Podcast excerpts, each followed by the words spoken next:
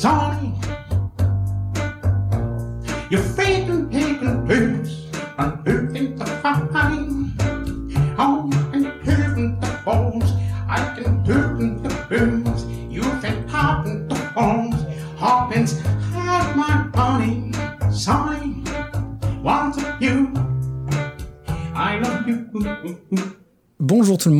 je suis Maxime de Recoversion et vous écoutez le 12e numéro de Super Cover Battle, le podcast qui classe les reprises à la manière de Super Ciné Battle. Nous sommes donc deux à nous écharper désormais une fois par mois sur les propositions que vous nous envoyez. L'un des deux est gentil et l'autre est méchant.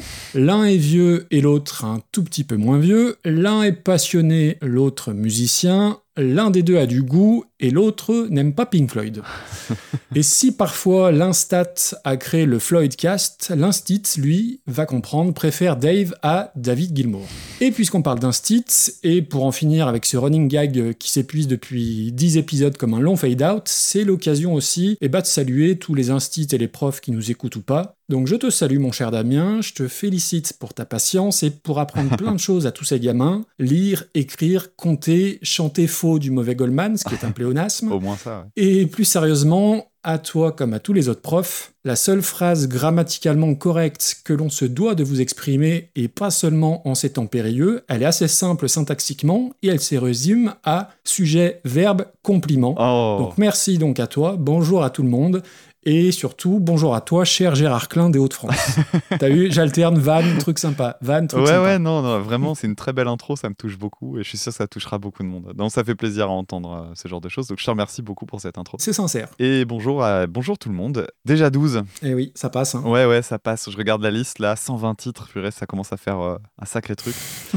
C'est clair. Et comment tu vas toi alors, depuis le temps? Parce que ça fait un petit mois là qu'on s'est pas parlé. Eh ben écoute, euh, ouais, ouais, c'est bizarre. J'avais l'impression d'avoir perdu un peu mes repères quand il a fallu rebosser un petit peu la, la liste, mais ça va vite revenir. De même que les vannes et les tacles au niveau de la carotide, euh, te fais pas de soucis, ça, ça viendra assez vite dans l'épisode. Ouais, il, doit- il va y en Mais avoir. va, il va y en avoir, c'est une certitude. Et il y a des chances. Ah, je prenais mes notes tout à l'heure, j'en suis certain. D'accord, ouais, je, je vois à peu près sur, euh, sur quel titre.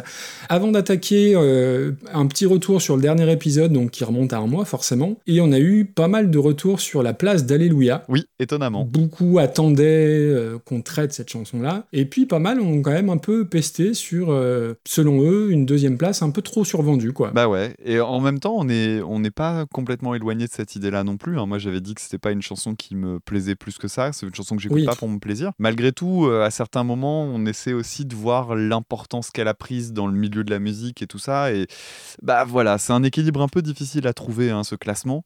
Contrairement à Daniel et Papa qui révèlent le marbre, rappelons-le, euh, nous, on, essaie juste de faire humblement euh, la, la liste de meilleures reprises. Voilà. Donc grave dans la lune, nous.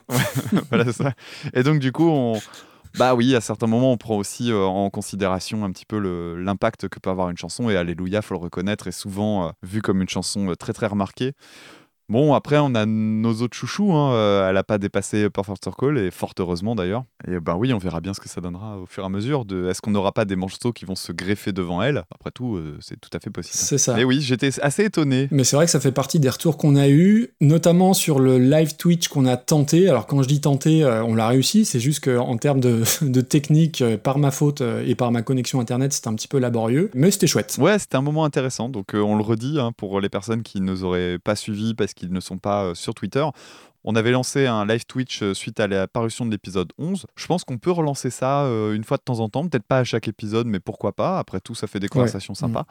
Et c'était un chouette moment. Alors, cela dit, on avait euh, parlé pendant ce live d'un événement qui devait se tenir pendant le mois de janvier, qui était notre Eh oui. premier live en direct devant des vrais gens. Et en fait, il n'aura pas lieu hein, suite aux, soucis liés aux conditions sanitaires euh, actuelles et à venir. Connard de virus. Voilà, donc si vous aviez prévu de prendre vos billets de train et tout ça pour faire 900 km comme moi, on sait jamais, euh, eh bien c'est râpé, il vaut mieux pas le faire. Mais ça n'est que partie remise. Et on remercie encore Stéphane, hein, du coup, Oui, qui s'était échiné à organiser ça. C'est clair. Donc voilà, bisous Stéphane. Fait. Euh, du coup, avant de rentrer dans le vif du sujet, ce que je te propose, on, se redit les 5 premiers, les 5 derniers du classement, ça te va? Ouais, très bien. Tu prends les 5 premiers ou les 5 derniers? Qu'est-ce que tu préfères? Allez, je prends les 5 premiers. Bah ouais, c'est toi qui as le bon goût. Euh, Exactement. À la cinquième place, eh ben, on a Your Song par Billy Paul, qui se trouve être le dernier épisode de Reconversion. J'allais le dire. ouais. En numéro 4, Mad World par Gary Jules. En numéro 3, depuis très très longtemps, All Along the Watchtower par Jimi Hendrix.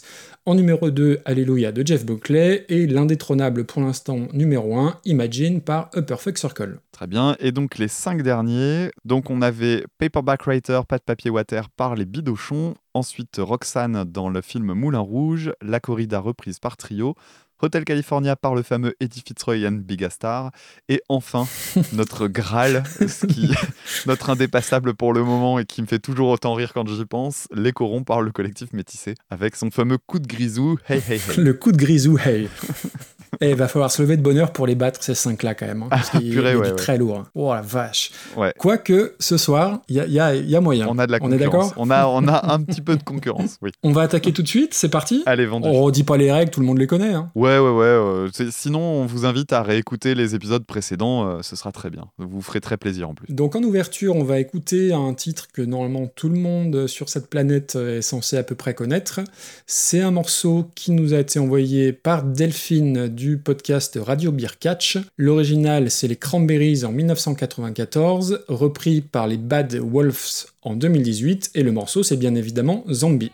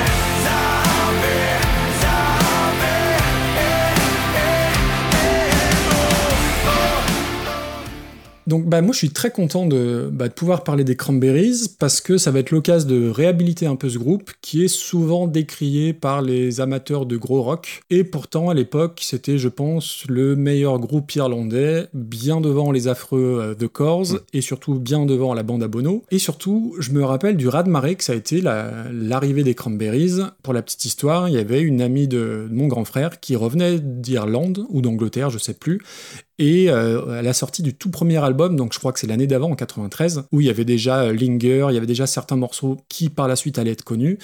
Et euh, cette personne-là, donc qui s'appelait Ghislaine, tu vois, je me rappelle même de son prénom, Mhm. disait ça c'est un groupe qui va cartonner, c'est un groupe qui va cartonner. Et boum, après il y a eu le deuxième album donc en 94 avec le single Zombie. Et là ça a été une déferlante, hein, je me souviens vraiment très très bien. Et au final, pour revenir sur les Cranberries avant de rentrer dans le détail de la chanson, moi c'est vraiment un groupe que j'aime beaucoup. Euh, alors au final, il y a, ça fait quoi, plus de 20 ans de carrière. Alors il y a les derniers albums qui sont un peu en dessous, mais les trois premiers et surtout celui d'après, moi, de euh, To the Faithful Departed, je trouve que c'est vraiment un très très très joli album. Oui, bah oui. Euh, qui est pas forcément le plus celui qu'on retient parce qu'il n'y a pas de gros si il y a Salvation comme gros euh, comme gros single d'intro. ouais. mais tout l'album est excellent et clairement quand Dolores O'Riordan est, est morte il y a pas très longtemps euh, ouais moi j'étais un peu affecté parce que c'est une personne avec qui j'ai grandi un peu dans mon adolescence et surtout que les circonstances de sa mort étaient un peu troubles donc tout ça était un petit peu particulier donc voilà pour les Cranberries donc on peut réhabiliter ce groupe ça je suis plutôt content la chanson, bah, c'est leur tube indéfinissable, indémodable, enfin indémodable pour moi. C'est vraiment pour moi le son du début des années 90. Alors, la prod a un peu vieilli, mais moi j'aime beaucoup cette production-là, la, la résonance de la batterie, le mur de guitare, la basse qui est super vrombissante. Alors peut-être que tu vas en parler, mais en plus, il y, y a un texte derrière, il y a un message qui est très intéressant, très important par rapport au, conflit nord-irlandais. Les zombies pouvant être vus à la fois comme les soldats britanniques, mais ça symbolise aussi les fabricants d'armes. Donc il y a toute une histoire derrière. C'est un morceau qui est écrit en hommage, je crois, à deux garçons euh, tués par l'IRA au début des années 90. Et euh, là où bah, Dolores O'Riordan, elle avait quand même déjà beaucoup de conviction dans ce qu'elle chantait, il y a une légende qui traîne sur ce morceau, je sais pas si tu l'as vu.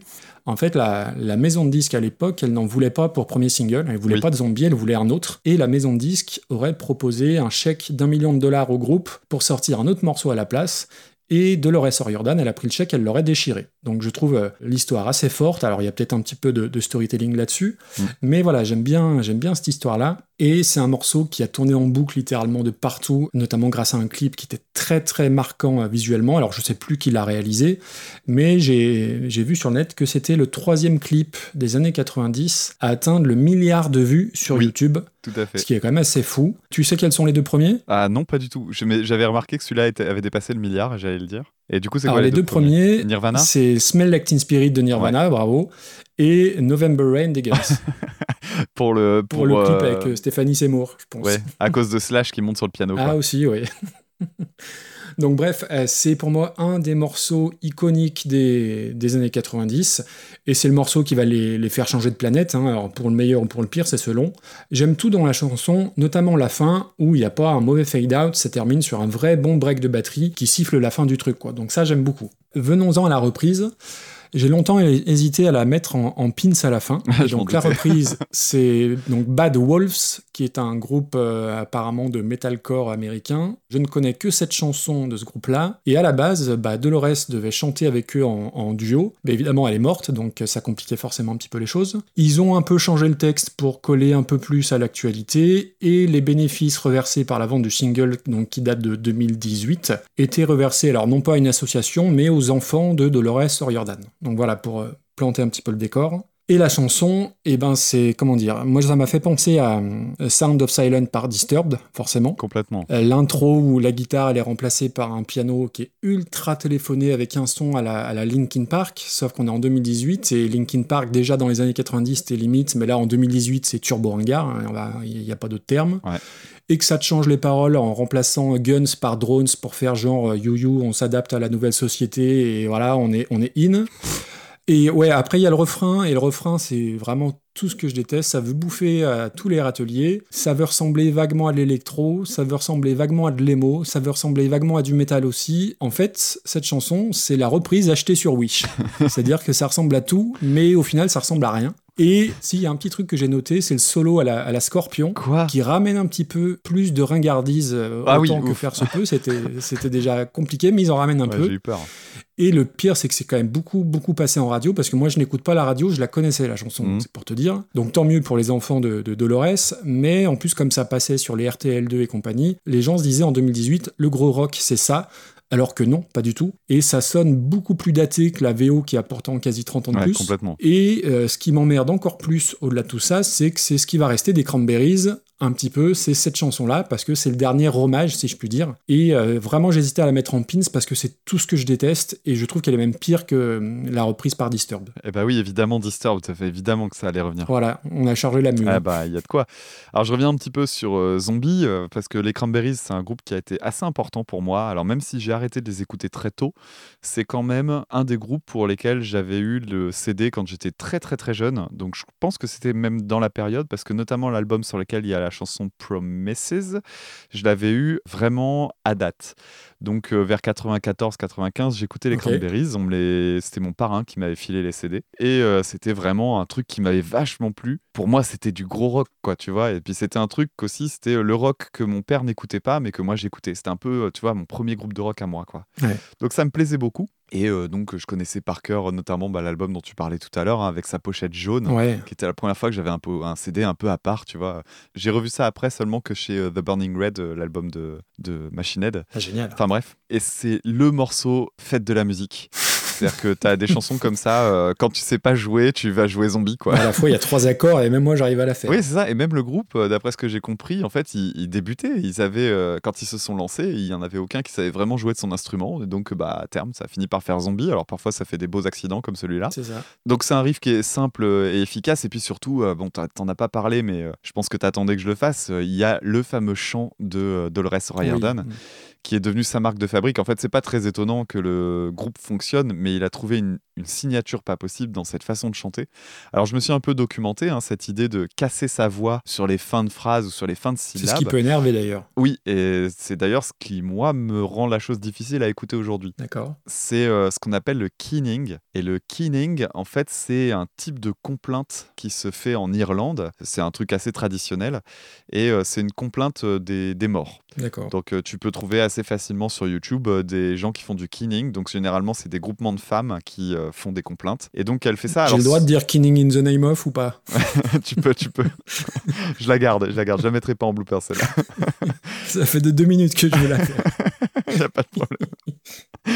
Euh, et donc, euh, le, cette euh, technique de chant-là, elle est souvent confondue avec le yodel. Oui. Donc, quand tu regardes des, des vidéos de personnes qui parlent du chant, euh, ils disent le yodel, mais c'est pas trop trop la même zone géographique. mais il n'y a pas que ça, en fait, qui m'impressionne dans son, dans son chant, dans cette chanson-là en particulier, parce que quand tu la regardes, elle passe de voix de poitrine à la voix de tête, plus son keening, plus du chant en saturation. Et en fait, tout ça avec une facilité qui est vraiment déconcertante. Je vous invite à regarder les lives. Elle fait aucun effort. C'est assez impressionnant parce que même pour saturer, tu vois, en principe, tu pousses un petit peu, donc euh, souvent tu vois une petite tension dans les épaules ou ce genre de choses. Et là, rien du tout. C'est, elle chante ça le plus euh, naturellement possible. C'est assez impressionnant à voir. Et en plus de ça, en live, elle a exactement la même voix que sur album, Ouais. ce qui est quand même assez rare pour être signalé. C'est vraiment impressionnant. Un point euh, rapide sur les, les Cranberries, je parlais de la chanson Promises tout à l'heure. Est-ce que tu savais que dans le clip de Promises, il y a un acteur français? Bah, j'ai pas vu le clip, donc euh, je peux pas te dire non. ah, c'est dommage. Alors, c'est un clip euh, assez moche où tu vois un truc euh, sur des fonds verts assez dégueulasses et t'as un, un cow-boy dedans. Et ce cow-boy, c'est Jean-Paul Rouve. Mais non. Voilà, sachez-le. Allez regarder le clip. Je t'autorise si tu veux, pendant que je continue de parler, à, à faire une petite recherche vite fait. Tu verras, ça vaut le coup. Oui, donc tu disais, tu parlais des, des paroles de la chanson. Alors, j'ai pas fait plus de recherches que ça. Donc, effectivement, c'est euh, sur deux enfants qui ont été euh, tués par, suite à un bombardement de l'IRA. Et en fait, c'est pas un morceau fun. Et de manière générale, la vie de Dolores O'Riordan, et donc là, l'inspiration qu'elle en tire, c'est pas très très gai. hein. Non. Donc tu parlais de la- des circonstances de la mort de Dolores O'Riordan. En fait, quand elle est morte, il y a eu pas mal d'articles sur elle, et notamment des articles qui étaient assez durs, parce qu'il faut quand même reconnaître un truc, c'est qu'en 94 notamment, elle avait eu des paroles ultra dures, en fait, très très réactionnaires. Oui, oui. Prise de parole sur euh, la peine de euh, mort, ouais. voilà. Pro-peine de mort, euh, contre l'avortement, euh, enfin voilà, et puis des trucs euh, vraiment raidasses, quoi, avec des prises de parole vraiment brutales. Donc ça lui a collé à la peau, mais à raison, hein, on va pas la défendre là-dessus. Mhm. Mais en fait, j'ai regardé un petit peu, mais c'est quand même une nana qui a été abusée sexuellement entre 8 et 12 ans. Oui. Elle était suicidaire, elle a été portée sur l'alcool, d'où sa mort, hein, puisqu'elle est morte noyée dans sa baignoire euh, après avoir été fortement alcoolisée et sous médicaments. Donc c'est quand même quelque chose de très très dur. Et c'est con parce que quand elle est morte, moi j'ai vu ça euh, vraiment en mode euh, ah oui c'est vrai que c'est une grosse réac, euh, bon c'est pas une grosse perte. Et en fait parfois ouais c'est bon de, de retourner un petit peu à la source et de se rendre compte qu'il y a quand même des gens qui ont des vies Oui. euh, particulières et ça peut expliquer une partie de leur façon de penser. Complètement. Est-ce que tu as vu la tronche de Jean-Paul Rouve? Ah ouais, ouais, c'est, le, le clip, il est, il est particulier. hein. Ah ouais, ouais, le, le fond Ouais, ouais, vert, puis Jean-Paul Rouve avec chapeau et une grosse moustache, c'est, c'est spécial. Et la chanson, la chanson par contre est super et je me souviens Oui. que le Mm. deux titres c'était euh, une photo d'une- d'un ours en peluche en gros plan euh, qui était brûlé je crois et ça rappelle un peu la- le début de la saison 2 de Breaking Bad.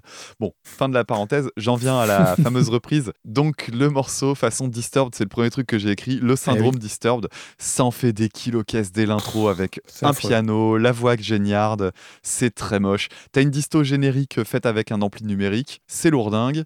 Il y a un petit point positif que j'ai noté, et encore, je trouve ça méga balourd, mais disons que c'est une petite originalité. Il y a une caisse claire martiale qui vient derrière, et donc ça souligne le thème. Ouais, C'est pas inintéressant, mais c'est un peu pompier, quoi. Après, il y a le solo qui est méga balourd, et puis, euh, bon, bah, les chœurs à la fin qui en font eux aussi des méga des caisses. turbo caisses, ouais. Alors, il y a un truc qui m'a surpris, c'est le chanteur. En fait, je me suis intéressé à lui parce que quand j'ai regardé la- les vidéos, si tu veux, je voyais euh, cette espèce de mec. Donc, c'est un- un- une espèce de force de la nature, un type euh, super mastoc, plein de tatouages. Et en fait, euh, bah, sa façon de chanter, je me dis, c'est quoi ce truc? Donc, c'est le metalcore euh, typique. hein. C'est genre, euh, j'ai un gros truc de dur, on dirait un gros punk et tout. Et en fait, finalement, ça fait de la guimauve. Et en fait, j'étais très étonné. Ce mec-là s'appelle Tommy Vext. Et il se trouve qu'il a notamment remplacé le chanteur de Snot pendant une partie de leur euh, Ah bon? carrière. Ouais. Alors, je sais plus quelle est la date. Je crois que c'est vers. euh, bah, je, je dirais pas de date. Je crois que c'est 2008 ou 2009, il me semble. Et euh, j'ai regardé en live.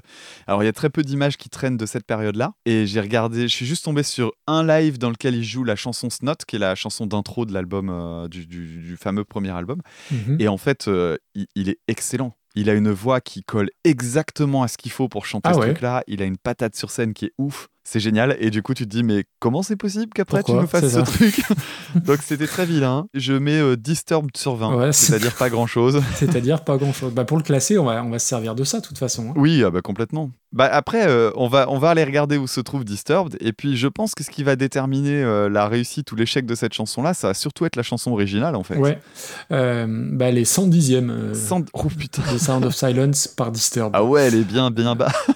Elle est très très basse et pour moi, c'est vraiment dans ces eaux-là. Ouais, ouais, ouais, complètement. Moi, si je la mets au-dessus, c'est parce que je préfère les Cranberries à Simon and Garfunkel, mais c'est la seule et unique raison. Alors moi j'ai une autre raison pour la mettre juste au-dessus, mais pas plus. Vas-y. C'est au moins il a le mérite de pas nous faire une voix au ralenti euh, comme euh, le chanteur de Disturbed. Ouais, donc tu la vois euh, en dessous de Avec le temps? Ouais, c'est ça. Avec notre chère, notre voilà. chère Catherine Lara. Bah voilà, ça, ça marche toujours. Et je rigole. Petite pensée pour elle. Eh ben écoute, oui, oui, oui. Donc 100, 110e place. Mais vra- vraiment écoutez les Cranberries, ils ont des, il y a des dizaines de tubes, hein, que ce soit Linger, Hot to My Family, euh, I Just Shot, John Lennon. Il y a une, Ah ouais, I Just Shot John Lennon. énormément de. Ah, Ah. J'adore cette chanson. C'est peut-être ma chanson. préférée du groupe. Ah ouais, elle est très très bien. Vraiment, euh, il faut, il faut réécouter les Cranberries et pas se laisser euh, griser par la voix qui peut être irritante par moment de, de Dolores. Euh, notamment, il y avait un titre aussi qui avait été utilisé pour l'Office de tourisme d'Irlande, là, je Oui. crois que c'était Dreams, qui me sortait un peu par les trous de nez. Euh, ben, le reste, c'est fantastique. Les trois premiers albums, il n'y a pas grand-chose à acheter. hein. Ouais, c'est jamais bon hein, d'utiliser un truc dans une pub.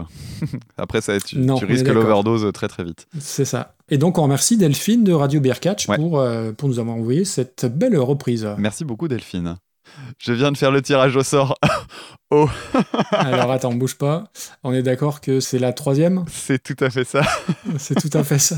Eh ben, allez, je te laisse euh, l'introduire. Eh bien, allons-y. Euh, la troisième, pour la petite histoire, c'est celle sur laquelle euh, tu avais hésité pour mettre en premier parce que c'était évidemment un- une, une énorme possibilité dans le genre chanson qu'on connaît tous et toutes. Eh oui. Et euh, repris par un artiste qu'on connaît tous et toutes. On va parler de la chanson Nuit de folie de début de soirée reprise par Jules en 2020.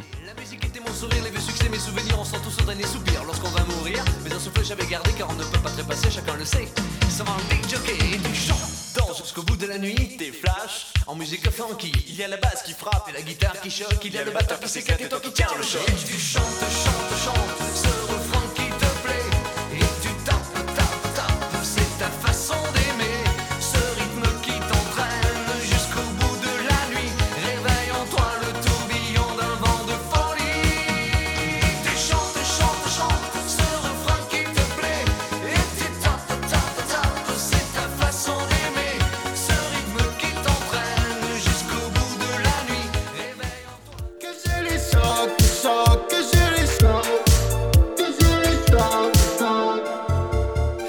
Et je les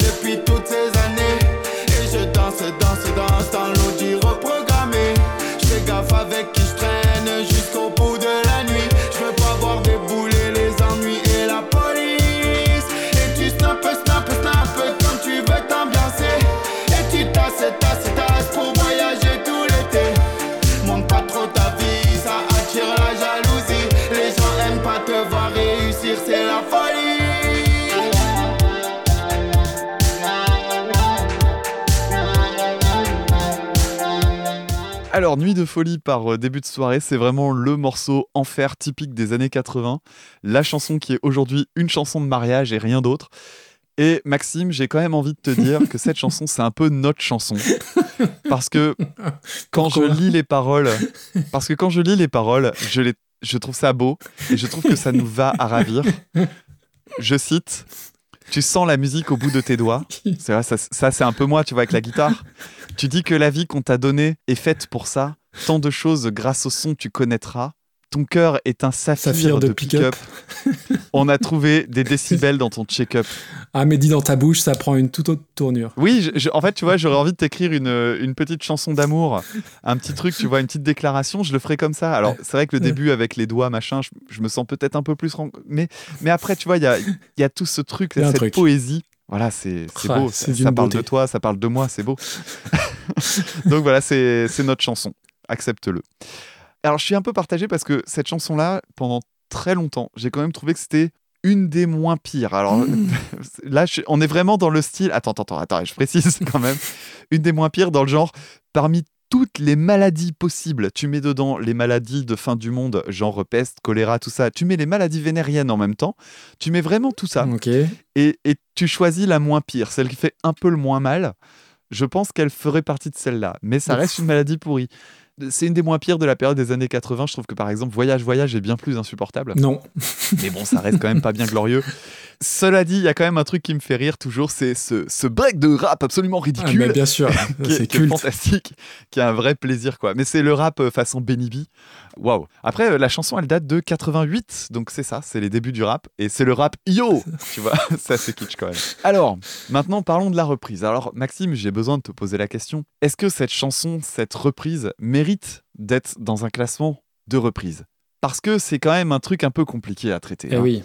on est plutôt sur une réadaptation. Alors, moi, je suis un peu emmerdé parce qu'on a déjà eu le coup euh, avec euh, Paperback Writer qui n'était pas vraiment considéré comme une reprise. Mhm. On nous l'avait fait remarquer, et puis a, a posteriori, on était quand même plutôt d'accord. Et euh, Oui. bah, moi, j'étais content de traiter cette chanson-là quand même, mais je me suis posé la question. Alors, j'ai quand même plutôt envie de dire que oui, parce que le thème musical est repris, parce qu'il reprend la structure la plus mémorable dans le refrain. Alors, il en change complètement les paroles. C'est une, ça, c'est quelque chose sur quoi on peut pas revenir. Et du coup, je me dis, est-ce qu'on ne devrait pas faire une jurisprudence Joule Ouh là là. qu'on appellerait du coup la jurisprudence La jurisprudence. Et oui, bien sûr. Donc la jurisprudence sera cette, tendance qu'on a à euh, dire d'un morceau, bon bah finalement c'est pas une reprise mais ça fait plaisir de la mettre quand même. Jurisprudence. Voilà. On mettra un astérisque à la limite dans le classement. T'es d'accord? Rien que pour le jeu de mots, je valide. Mais du coup, on est d'accord qu'on on la classe quand même parce que du coup, On la après, on va avoir un chiffre impair. Voilà, on, on la classe, on la classe, on mettra peut-être un astérisque en mode euh, bon, on sait que celle-là c'est limite. Ok, ça me va. Mais, mais juste pour la jurisprudence, je, je bah la jurisprudence du coup fait rentrer, euh, elle remet dans le cadre euh, Pas de papier water, hein, qui était la, la première chanson. Très bien. C'est une jurisprudence a posteriori. Voilà, donc euh, je reviens sur ce fameux thème euh, musical. euh, et oui, il reprend en fait le truc, euh, en plus de façon un peu maladroite, parce que la, la première mélodie qu'il fait au synthé, en fait, elle, elle reprend, on va dire, 9 dixièmes du truc, mais il y a un truc qui marche pas sur le début, comme s'il avait voulu la refaire au synthé, mais qu'il avait pas complètement réussi. Du coup, il a rebricolé un truc Ouais. à l'arrache et hop, c'est bon, ça passe, ni vu ni connu, je t'embrouille. Sur ce qui est de, de, de la chanson, il y a quand même un truc qui me fait rire, donc il, il change les paroles complètement. Mais il a un petit côté euh, un peu borderline, c'est-à-dire que d'un seul coup, pouf, il décide de changer de sujet. Au départ, il parle d'une nana, apparemment. Je, je, sais pas si. Alors, c'est pas genré hein, dans la chanson, donc euh, peut-être qu'il parle d'un garçon, j'en sais rien. Ça a pas l'air d'être trop le genre, mais bon. Non. Il, il parle d'une fille, euh, etc. Puis d'un seul coup, pouf, ça vrille et il parle plus du tout de ça. il part dans une autre direction complètement. Et là, il repart dans son thème de prédilection, de ce que j'en connais en tout cas, qui est bon, vous êtes jaloux de mon succès. C'est son truc, ça, apparemment. C'est pas la première fois que j'ai entendu Joule, parce que tu, tu le sais peut-être, mais j'avais fait un épisode euh, su- sur euh, des morceaux de Joule qu'on avait Mhm. choisi au hasard avec Tom euh, au début du podcast. Et euh, c'est vrai que le, le thème de la jalousie revenait souvent en mode vous me critiquez, mais c'est parce que vous êtes jaloux. Alors en fait, j'ai envie de dire à Jules, non. En tout cas, personnellement, je te critique pas. Je sais pas si on tutoie, si on vous voit, Jules. Je, je ne critique pas parce que je suis jaloux. Il est vrai que je trouve triste que des groupes qui ont plein de talent, etc., n'aient pas le même succès. Cela dit, je ne peux que féliciter pour le succès et je suis très content pour lui. Mais euh, non, c'est pas de la jalousie. J'ai pas envie de me retrouver avec des groupes qui composent comme Jules à longueur de temps. Donc, non, non, c'est vraiment un critère purement esthétique. Cela dit, il y a quand même des trucs que je trouve intéressants chez Jules. Ah. Notamment, bah, ça a pas l'air d'être un sale type. C'est ça le truc. Je le vois, ce qu'il fait, il- finalement, le- il a réussi euh, sans les grands canaux de diffusion que qu'est la télé. Alors même s'il y a eu des reportages sur lui et que c'est un personnage tellement atypique que forcément on sait qui il est, on, on l'a vu circuler à la télévision. Mais c'est pas un mec qui a bénéficié d'un soutien euh, sans faille de maison de disques, etc. C'est un gars qui s'est un peu fait tout seul Ah, il le dit. avec hein. des instrumentaux vraiment pas terribles. hein. Et il a ce talent-là. Bon, après, il serait bon qu'il change de sujet sur ses chansons parce que, bon, au bout d'un moment, c'est bon, on a compris. Mais visiblement pas tout le monde, hein, parce qu'il y a quand même des gens qui écoutent ces trucs euh, à longueur de temps. Et moi, je trouve ça sidérant de voir qu'en fait, son public, ben, c'est un public qui est d'abord très fidèle, surtout très nombreux et de tous âges. Euh, moi, je trouve ça assez flippant de me dire qu'on peut profiter de Joule et trouver ça très bien à 35 ans, mais c'est une réalité. Et après, il y a des petits trucs qui sont quand même euh, pas inintéressants, notamment dans les paroles. Là, je voyais dans le sujet de sa chanson, il dit, enfin, en gros, le thème de sa chanson, à part ce premier couplet qui est complètement à part, en gros, il dit euh, bah, qu'il faut pas faire le con, euh, qu'il faut rester en dehors des embrouilles. Enfin, c'est quelque chose d'assez positif en fait. Donc, casser du sucre sur Joule parce qu'il met du vocodeur dégueulasse, parce qu'il fait des instrus un peu tout pourris, sachant que celui-là est quand même bien moins pourri que ceux que j'avais entendus auparavant, il a quand même progressé. Alors on voit qu'il a appris à se servir de, de FL Studio parce que même la couverture de l'album, je sais pas si tu as fait attention, Oui, oui. c'est FL Studio derrière. c'est rigolo. C'est euh, vraiment, c'est genre j'ai pris une photo de mon ordi et voilà. Donc il compose sous FL Studio. Alors il y a plein de gens qui font de la musique euh, électronique sous FL, hein. mais euh, bon bah lui il doit se servir des, des plugins les plus basiques qui soient, notamment celui de la basse. hein. J'ai écouté pendant le truc, je me disais tiens la basse. C'est pas qu'elle est pas mal foutue parce qu'en fait ce qu'il fait c'est qu'il il joue pas le premier temps. Donc euh, je me dis tiens c'est une petite coquetterie quand même ça fallait y penser. Mais euh, en fait c'est toujours la même boucle. Donc elle doit faire une mesure et elle est mise pendant tout le morceau et à la fin, je me disais, bah oui, mais c'est pas une vraie basse du coup. Bah non, c'est pas une vraie basse parce que pendant les dernières secondes, t'entends vraiment très clairement que c'est un bon gros plugin de base. hein. Hmm, Mais bon, ouais. bon, bref, voilà, ça c'est euh, pour le côté purement euh, un peu puriste, quoi. Alors oui, évidemment, est-ce que ça sera haut dans le classement? Non, non, ce sera, ce sera même forcément très très bas. Mais c'est pas, euh, c'est pas une forme de d'agression envers Jules et compagnie. C'est juste qu'à un moment donné, je veux bien que Jules en a pris plein la gueule et que du coup, c'est peut-être un peu facile de tirer sur l'ambulance. Bon, parfois, il faut aussi regarder les choses en face. C'est pas de la bonne musique. Hein. Ouais, je, je te trouve très soft euh, pour, pour le coup et je m'attendais à ce que tu sortes la calache, mais, Bah, c'est parce que je te laisse faire. mais du coup, je, je risque de le faire. Mais avant, je vais, je vais quand même revenir sur l'original parce qu'il y a, il y, a, y a deux, trois choses à, à dire. Alors, euh, on n'est pas dans confession intime, mais je me dois de dire quelque chose. Oui, on avait le 45 tours à la maison. Parce que, bah, parce que ça cartonnait en radio et mes parents parfois achetaient ce qui passait en radio. Et ce qui est fou, donc, c'est que le, le morceau date de 88. Il y a eu 1 500 000 ventes du single à l'époque. Et ce que j'ignorais, c'est qu'en fait, il y avait une première version sortie en 84, mais qui avait fait un flop total. Oh. Donc, ils l'ont euh, réadapté un peu en 88. Et surtout, c'est un énorme plagiat Ah ouais? d'une chan- ouais, ouais, d'une chanson qui s'appelle You're My Love euh, par une chanteuse qui s'appelle Patty Ryan. Donc, je vous invite à écouter ça sur Spotify.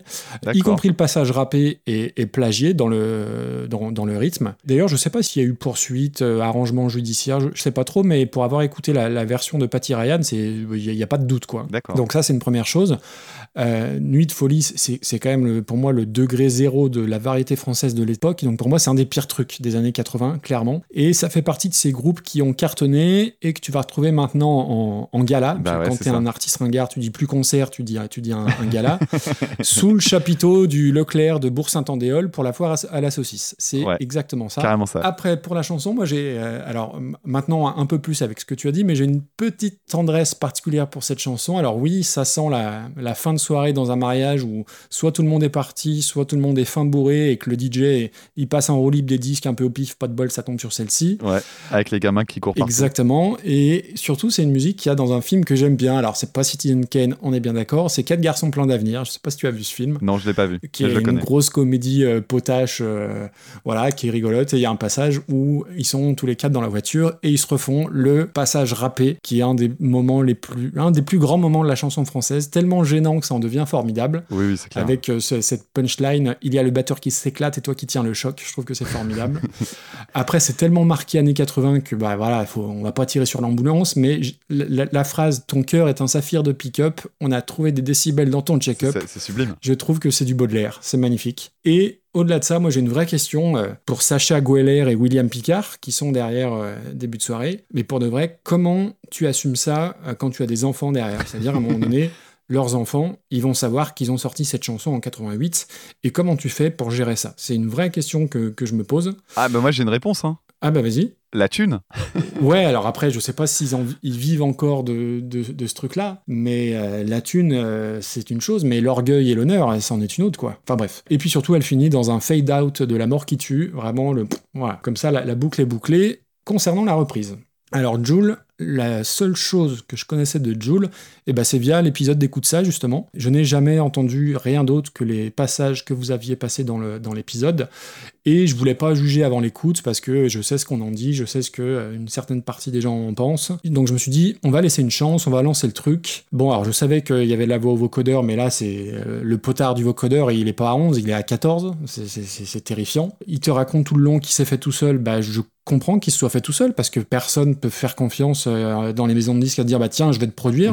Alors après oui, euh, en plus récemment il a fait parler de lui en bien dans le sens où il y a un album qui sort là avec tous les rappeurs du, de Marseille et il a fait en sorte que tout le monde soit crédité producteur de manière à ce que tout le monde touche un petit peu euh, des sous et pas que lui. Donc ça c'est tout à son honneur, Mhm. mais ça n'empêche pas que tu fais de la merde quoi. Donc tu vois je vais, prendre une analogie. Il y a plein de joueurs de foot qui sont très sympas, qui quand ils sont en interview ont l'air d'être des mecs posés et qui jouent comme des merdes. Ça, L'un n'empêche pas l'autre, très clairement. Et puis, enfin, la, la phrase et je les choque, choque, choque depuis toutes ces années et je danse, danse, danse dans l'audi reprogrammé. Voilà, c'est la Ah bah culture oui. tuning. Ah bah oui, Euh, ça on l'avait bah, dit dans l'épisode. c'est- hein. C'est euh, les bagnoles, euh, Et- le shit. euh, oh là là là là. c'est assez ridicule. Et hein. tu snap, snap, snap quand tu veux t'ambiancer. Donc, ambiancer, je déteste ce verbe, c'est un mot qui devrait même pas exister. Ok, Et boomer. le pire, bah, bah, je- oui, j'a- j'assume, j'assume. Euh, L'instru, bah, t'en as parlé, il y a rien à dire tellement je suis atterré. En, en fait, le, le pire, c'est que je pense que c'est pas sa pire chanson. Ah bah non. C'est ça qui me fait un peu mal. Je suis à peu près sûr qu'il y a bien pire. Alors, en plus, il y a la double peine, hein, parce qu'en fait, ça remet sur le devant de la scène une chanson qui était déjà ultra ringarde, et avec une relecture qui est bah, complètement immonde. Euh, ça a fait 15 millions de vues en deux semaines, donc euh, quand je vois ça, moi, j'ai plus d'espoir pour la nature humaine,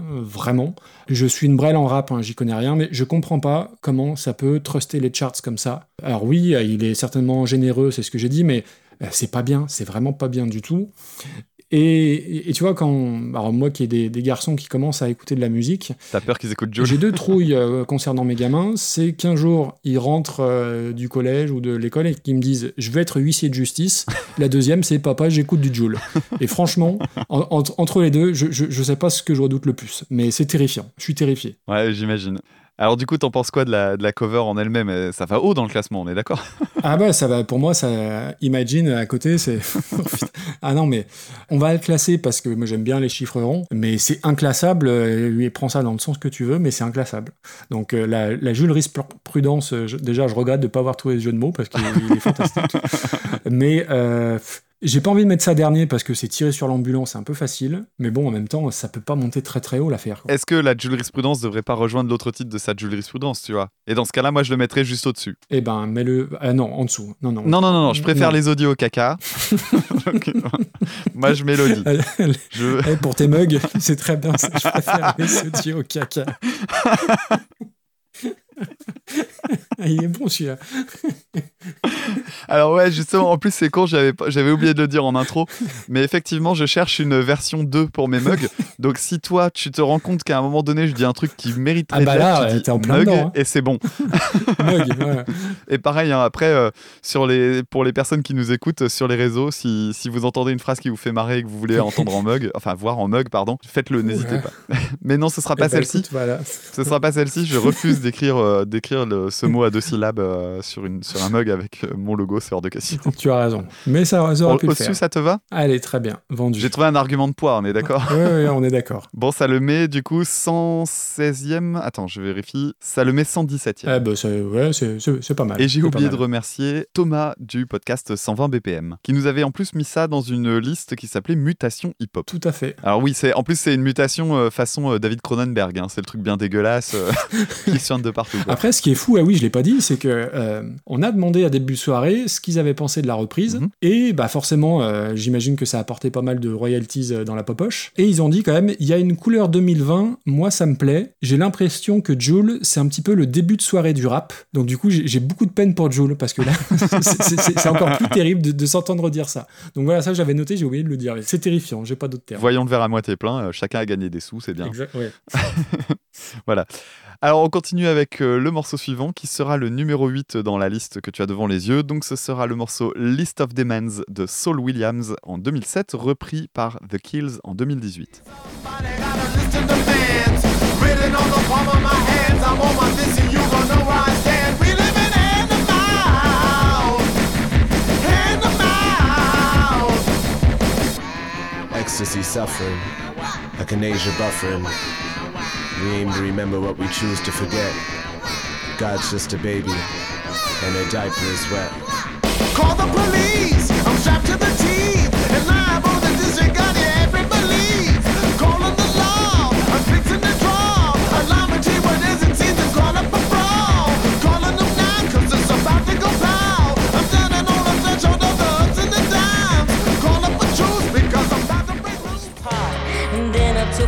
picture out and taped it to my heart.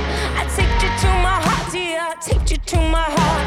And if you pull away from me, you'll tear my life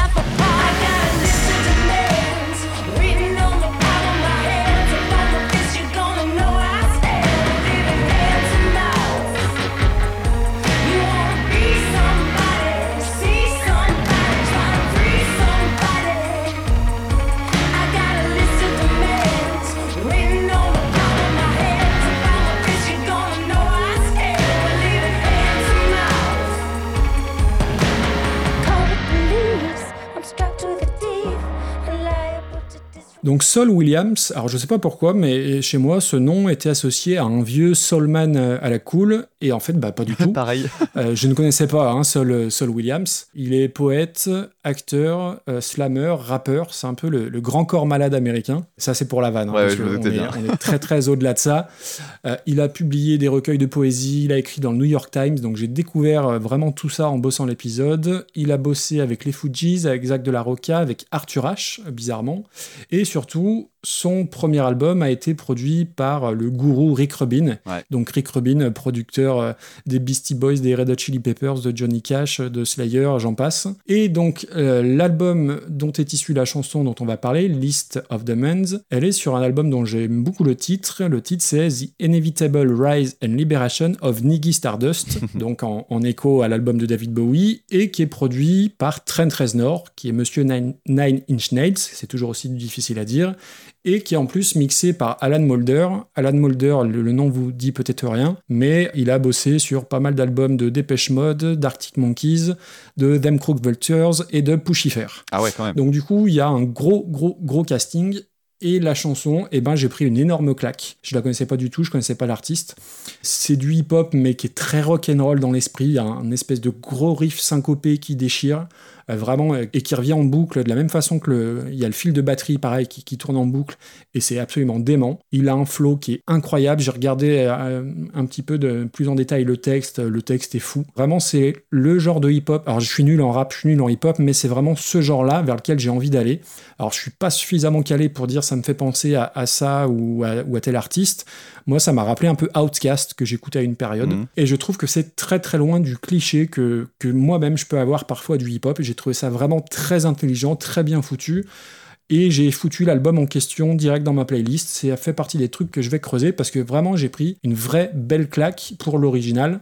Mais c'est pas l'original qu'on juge, hein, c'est la reprise. Et là, bah, je suis doublement content parce que les Kills, j'aime infiniment ce groupe. Tu vois, j'étais euh, frustré de ne pas avoir pu en parler jusque-là dans Reconversion.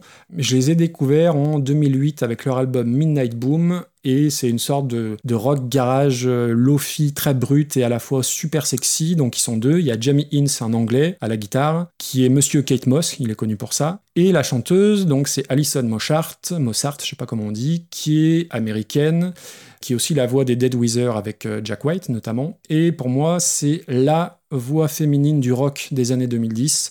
Elle a tout, elle a la voix, elle a l'attitude, elle a le charisme, et j'ai vraiment un gros gros king sur Alison Mossart. En plus, c'est deux personnes qui savent jouer avec leur image. Ils ont un côté euh, les un rock à fond. Ils ont fait des campagnes de pub euh, pour les marques The Couples ou ce genre de trucs très hype comme ça. Mais ça n'en fait pas moins un- vraiment un super groupe. Moi, j'aime tous leurs disques. Le dernier qui remonte à deux ou trois ans, H Nice, ça a été un peu décrié par les fans, mais moi, j'ai vrai- vraiment, vraiment adoré. Et je connaissais pas du tout leur reprise de ce morceau-là, puisque c'était sur un, un single, ouais. soit sur un album de, de B-side ou un single. Et dès le départ, bah, il y a tout ce que j'aime, c'est-à-dire le, le rythme ultra ralenti, ultra chaloupé, la voix super sexy d'Alison. Ce que je trouve fort, c'est que tu reconnais l'original tout en proposant quelque chose de très différent et de très réussi. Alors, je, je sais pas ce que tu en penseras, mais oui, le morceau va perdre son aspect un peu euh, in your face, mais ce qui perd en aspect in your face, ça le gagne, gagne en charisme, je trouve. Mhm. Euh, je trouve qu'il y a une moiteur qui se dégage du, du morceau et du groupe d'une manière générale qui fait que, bah, que je suis complètement client. Alors en termes d'arrangement, il n'y a pas grand-chose, c'est un peu plus épuré que l'original, mais je trouve que Allison, elle est tout à fait crédible, que ce soit quand elle chante, quand elle murmure ou, ou quand elle parle. J'ai peur de pas être objectif tant j'aime ce groupe, mais vraiment, euh, je trouve que c'est très très ambitieux d'arriver à se réapproprier un morceau de hip-hop quand tu fais pas du hip-hop. Mhm. Et euh, je trouve que c'est très très fort parce que ça propose quelque chose d'autre, mais si tu connais l'original, tu la reconnais. Donc vraiment, j'ai hésité à la mettre en pins. Tu vois, il y a- on a vraiment beaucoup de très bons morceaux. Moi, j'ai trouvé ça très très bon, mais j'ai un peu peur de, de ce que tu vas en penser. D'accord. Bah écoute, déjà, je vais commencer par la version originale. Et la version originale, eh ben, je l'ai adorée. C'est euh, le Ah ouais, plus gros coup de cœur de la, de la sélection. Tu connaissais? Non, je connaissais pas, j'avais jamais entendu. Et c'est marrant parce que tu disais euh, que euh, le, le gars avait un nom de chanteur de soul. Bah ouais, moi Bah aussi, oui, à Saul. Williams. Je me dis, il doit y avoir un mec qui s'appelle comme ça quelque part. Ouais, il y a Kenny Williams. Ouais, hein, doit, on doit avoir fait un mélange de ouais. trucs euh, comme ça dans la. Enfin bref. Donc je connaissais pas du tout les Kills. C'était euh, pour moi la première occasion de les écouter. Je sais que tu les apprécies beaucoup. T'en as déjà parlé, donc j'étais curieux de tomber dessus. D'ailleurs, euh, avant que je n'oublie, euh, on va remercier Brice de nous l'avoir proposé. Oui. T'as vu comme je, t'as vu comme je me Bah, professionnalise bravo. un peu? Bravo, bravo. Et donc, ouais, gros, gros coup de cœur pour cette chanson. Et effectivement, euh, c'est c'est du hip-hop, mais il y a un esprit qui est punk dans le débit. Vrai. Euh, dans l'énergie, dans la brutalité des paroles. En plus, il a une voix qui est super. Alors, ça m'a rappelé un peu la voix de Matt Bastards de Skip the Use, mais en beaucoup moins relou. Parce que je suis pas du tout fan de Matt Bastards, que je trouve vraiment pesant à force. Mais euh, là, ça passe tout seul. Peut-être parce que la chanson est courte, je sais pas trop.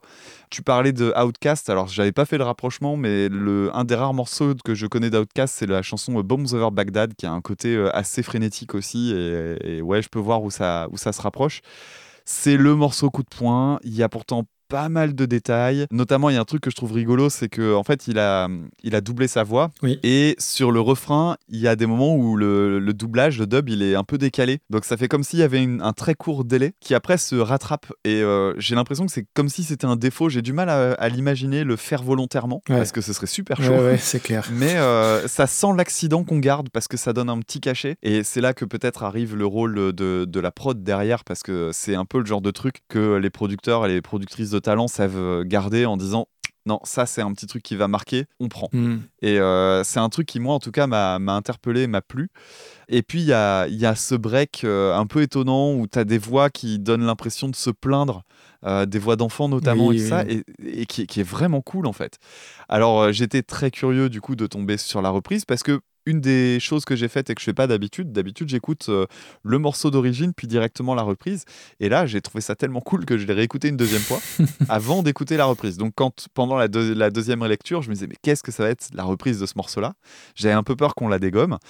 Et en fait, bon, bah, t'as un énorme changement d'a- d'ambiance, c'est assez impressionnant. hein.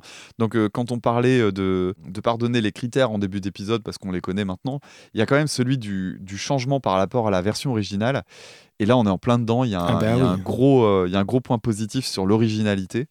Tu passes en tonalité majeure déjà d'emblée. Alors le morceau, le- la version de Saul Williams, ça n'a pas vraiment de tonalité au final, mais là tu es vraiment sur un côté feel good, un, truc très estival. Tu sens que ça pourrait limite être euh, un, un titre façon Coachella, bidule bidule, mais Ouais. franchement c'est super agréable à écouter. La voix elle est top. Ah, je suis content. Il y a un joli groove dans le chant, euh, pendant les couplets notamment. Et euh, ils bousculent un peu la structure aussi. C'est-à-dire que non seulement ils vont euh, changer l'ambiance en faisant un truc euh, plus estival et tout, mais en plus ils adaptent pour en faire une chanson pop. Alors notamment dans les trucs qui changent, bah, ils retirent le break, le, le Mm. passage de break qui est notamment un truc où les paroles sont euh, plus frontales. C'est-à-dire que notamment ils parlent d'ecstasy. Et ben, il le retire, peut-être pour en faire un truc un peu plus posé. Et puis, euh, bah, ce refrain qu'on a euh, deux ou trois fois dans, le, dans la chanson originale, et puis qui arrive tellement vite, quoi, tellement fort, Ouais. bah là, eux le prolongent. euh, au lieu de le faire deux fois, ils le font trois fois, et puis il revient plus régulièrement. Bref, ils réadaptent le truc pour en faire une chanson pop, tant et si bien que finalement, ils ont droit à ce petit côté positif de tu m'aurais dit que c'était la chanson originale, j'aurais pas été étonné. Ouais, donc c'est une, c'est une belle reprise, vraiment. Et puis ce qui est fort quand tu connais les Kills, c'est que ça leur ressemble complètement en fait. Euh, l'ambiance. Ça aurait pu être complètement euh, à part de la musique qui joue. Et ben, euh, ça pourrait être tout à fait un titre qui est planqué au milieu d'un album. Quoi. Un- vraiment, c'est, moi, je trouve ça très très fort. Et le morceau a été adoubé hein, par Saul Williams. Ah. Quand tu vas sur le site internet du, de la, bah, du single, en fait, il y a un texte qui accompagne le single et c'est écrit directement par Saul Williams qui dit qu'il est très fier d'avoir été repris, etc. Ah, bah, et d'ailleurs, il fait, génial. une propre, il fait sa propre description de sa chanson. Il dit Fuck up the dance floor and open a mind. C'est, euh, son idée, c'est ça c'est de faire de la musique de dance floor qui bouge et qui tabasse et en même temps euh, bah, faire des textes politiques parce que lui considère que la musique est politique. C'est ça. Et donc c'est très intéressant. Je vous invite vraiment d'ailleurs à, à lire les paroles euh, en écoutant les- la chanson parce que c'est Oui. ça se sent de toute façon dès que ça se met en route qu'il y a quelque chose à aller chercher de ce côté-là et ça va vraiment de pair avec l'énergie qui s'en dégage. Ah, super morceau. Franchement, Brice, merci, merci Ouais. énormément parce que que ce soit l'original ou la, ou la reprise, ouais, moi j'ai pris deux, deux, deux belles claques et pour moi ça, ça va aller Au-dessus de Jules. au-dessus de Joule, euh, au moins. Euh, non, pour moi c'est top 30. Top 30, ouais, ça me semble pas déconnant. J'étais j'étais en train de regarder de ce côté-là aussi. Est-ce qu'on a quelque chose dans le même esprit? Bah, des, des morceaux de hip-hop revisités, on n'en a pas tant que ça. hein. Non, c'est vrai que le hip-hop est pas fort présent. Et moi j'aurais même envie de te dire top 20. Ouais, ouais, je suis pareil, je suis en train de regarder dans ce coin-là. Donc, euh, Ah, du côté des Yahoos, dans le genre euh, j'arrive à me réapproprier, ils sont 15e. Dans le genre euh, je me réapproprie un truc et tout ça, je le mettrais peut-être euh, au-dessus ou en dessous, mais dans ce coin-là. Après, du coup, il y a Changes qui est pas loin. hein. Donc je sais que ça, c'est ta limite. Ah, il y a Changes qui va baisser. Ah, Non, non, mais là, là il y a coup double. Allez, mais on met ça entre When the Levy Breaks et Dancing Queen. Parfait. Donc à une belle 15e place. Et si t'as aimé cette chanson des, des Kills, euh, bon après. Je devrais aimer la suite, quoi. Bah, je pense que ouais, l'album Midnight Boom. En plus, il y a plein de, de petites trouvailles. Enfin, c'est non, c'est super intéressant, c'est super chouette. Eh ben très bien. Bah, encore merci Brice du coup. Et euh, bah, on va passer à la suite. Donc on va enchaîner avec la dixième chanson de la liste qui sera le Pins Auditeur. Ah oui. Alors on rappelle hein, le Génial. Pins Auditeur, donc c'est un morceau qui a été sélectionné suite euh, au petit concours que tu avais fait la dernière fois avec une question auditeur. Mhm. Et euh, bah, comme il y avait eu beaucoup de personnes qui avaient répondu présent et très très rapidement. J'avais fait un tirage au sort. Voilà, ta question était euh, peut-être trop facile visiblement. Oui, c'était un jeu de mots euh, très très con. C'était hein. un jeu de mots, ça te ressemble pas du tout. Voilà, Eh mais j'ai pensé à toi. dis-moi. Là, en ce moment, je lisais euh, le bouquin euh, Le discours de Fab Caro, Ok. Fabrice Caro, donc le dessinateur de BD qui a Mhm. fait un bouquin qui est adapté en film bientôt d'ailleurs, qui est pas très bon. Autant j'aime beaucoup ses BD, euh, le bouquin c'est Ah ouais? Ah c'est- pas très bon. Mais euh, dedans, il y a un moment où il parle de la chanteuse des Cardigans. Ah génial. Donc euh, voilà, j'ai pensé à toi. Nina Pearson. Donc son nom est Pearson comme Terence Hill dans, dans le film. Voilà le, le jeu de mots tout pourri. Voilà. Euh, et- ah oui, et du coup, on n'a pas parlé de la. Il y aura une question auditeur aussi dans cet épisode-là, Mhm. bien évidemment. Et ça sera un jeu de mots pourri et il y aura une question à la toute fin par rapport à ça. D'accord. Voilà, voilà. Très bien. Donc euh, le morceau proposé par euh, notre auditeur qui a gagné. Alors je sais plus qui a gagné par contre. Et comme c'est pas écrit à côté, tu me le rappelles? Euh, Gontran. C'est Gontran, ok. Donc euh, Gontran a gagné son morceau dans la playlist et le morceau c'est Singing in the Rain, à l'origine dans la, dans la comédie musicale du même nom par Jane Kelly en 1952, repris en 2004 par Jamie Cullum. I'm singing in the rain, singing in the rain. What a glorious feeling! I'm happy again. I'm laughing at clouds so dark up above. The sun's in my heart and I'm ready for love. Let the stormy clouds chase everyone from the place. Come on with the rain, I've a smile on my face. I walk down the lane with a happy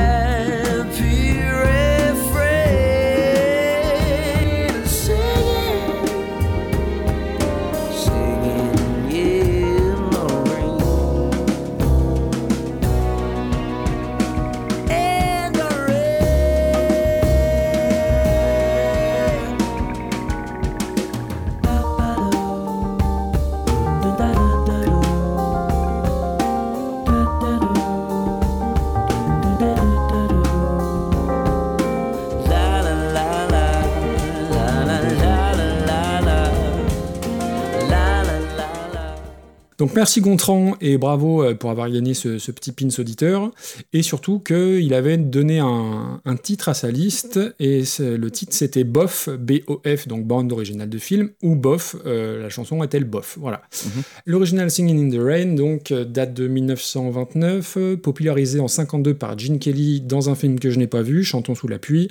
Je connaissais la chanson comme tout être humain, je pense. Et euh, ouais, à l'intro, moi j'ai toujours l'impression d'être chez Disney. Il y a, il y a- il y a cette, Ouais, il y a un côté comme ce ça, côté magique, féerique, avec cette couleur euh, qui me donne un peu l'impression d'écouter le, le Charles Trenet américain. Donc c'est très particulier, mais c'est pas désagréable. Carrément. Carrément.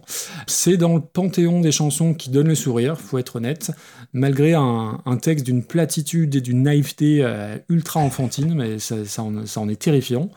Quelqu'un chanterait ça aujourd'hui, euh, je ris avec les nuages, euh, on lui demanderait quelle drogue il prend et est-ce qu'il lui en reste, Eh oui.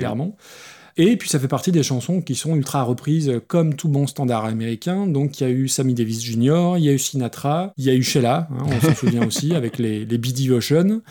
Et il y a eu Jamie Cullum. Et donc Jamie Cullum, moi je connais un seul album de lui. L'album s'appelle Catching Tales. Et c'est un album que j'adore. Ça fait partie des albums doudou que je me mets quand j'ai pas la pêche. Et en ces temps où, euh, qui sont un peu troubles, un peu, un peu bizarres, je vous le conseille. C'est un très bon antidépresseur cet album-là. Alors les gens connaissent Jamie Cullum peut-être pour sa cover de d'Everlasting Love qui avait été reprise par un obscur boys band aussi. Mhm. Je sais pas si ça te parle. Un peu. Et aussi, il a fait la BO de Gran Torino Ah oui. Euh, un film que j'ai beaucoup aimé par ailleurs. Il a fait beaucoup de reprises dans des genres très variés. C'est pas impossible que j'en reparle à l'occasion, mais voilà, Jamie Cullum, c'est un personnage très sympa. Vraiment, il est super, Jamie. Et donc, moi qui suis une brêle en jazz, euh, je vois vraiment ce gars comme un- une sorte de vulgarisateur d'un genre qui est un peu élitiste par moment et qui va essayer de l'amener vers un, public un peu plus large, plus populaire. Alors, je pense que les puristes du jazz euh, doivent certainement s'auto-immoler en- en m'entendant dire ça, mais c'est mon avis, il faut le respecter, hein, tout simplement. Et donc, sa reprise, euh, je l'ai écoutée au casque, et le premier truc qui m'a sauté aux oreilles, c'est la prod qui est absolument ouf. Euh, que ce soit les petits claviers ou, ou la spatialisation du son, t'en prends plein les oreilles. Alors au niveau du, du chant, il déstructure ça complètement par rapport à la chanson de base. Ouais. Mais il y a après il y a plein de petits détails tout au long du morceau. T'as des percus qui arrivent, t'as des cordes, t'as des violons et t'as un petit clavier aquatique qui reste un peu dans le fond. Tu sens que derrière il y a des vrais bons musiciens. Et si je ressentais une ambiance un peu Disney dans la version originale, j'avais une ambiance un peu James Bond ce coup-ci. Et euh, j'ai trouvé ça très agréable, très réussi. Et au-delà de ça, il met un, petit coup de pied dans les codes du, du jazz un peu austère. Euh, D'ailleurs, sur scène, il joue souvent du piano euh, debout en sautant dans tous les sens. Il va dépoussiérer clairement un genre. Et je trouve que c'est très réussi. Et au-delà de ça, il a surtout une super voix. Mm. Il arrive à, à être crooner, mais crooner moderne qui sent pas trop la naphtaline. Vraiment, j'ai trouvé ça génial. À un détail près, un petit bémol, c'est le, le gros fade-out Ouais, à la fin doutais. qui, bah, qui sert à rien une fois de plus et qui limite va te laisser un, un- un petit arrière-goût d'un peu bâclé. Je trouve que c'est dommage parce que le reste, euh, je trouve ça fantastique. Alors, je, je sais que ça peut être très décrié par les puristes, mais moi, je, moi, je trouve que c'est vraiment, vraiment très réussi. Alors pour ce qui est de Singing in the Rain, euh, c'est donc euh, tiré du, du film que j'ai pas vu non plus. Cela dit, est-ce que tu as déjà vu la scène entière? Euh, ouais, dans, dans un bêtisier ou dans, enfin pas dans un bêtisier, dans, non, dans un, dans- truc, un best-of euh, de quelque chose dans à la un télé, best-of, quoi. voilà. voilà. Alors en fait, elle est, bah, elle dure le temps de la chanson et la chorégraphie, elle est géniale. C'est trop trop agréable à regarder. En fait, tout comme la musique elle-même est bah, très agréable à écouter, euh, c'est c'est vraiment le truc feel good qui te met la banane, euh, mais au bout d'une seconde.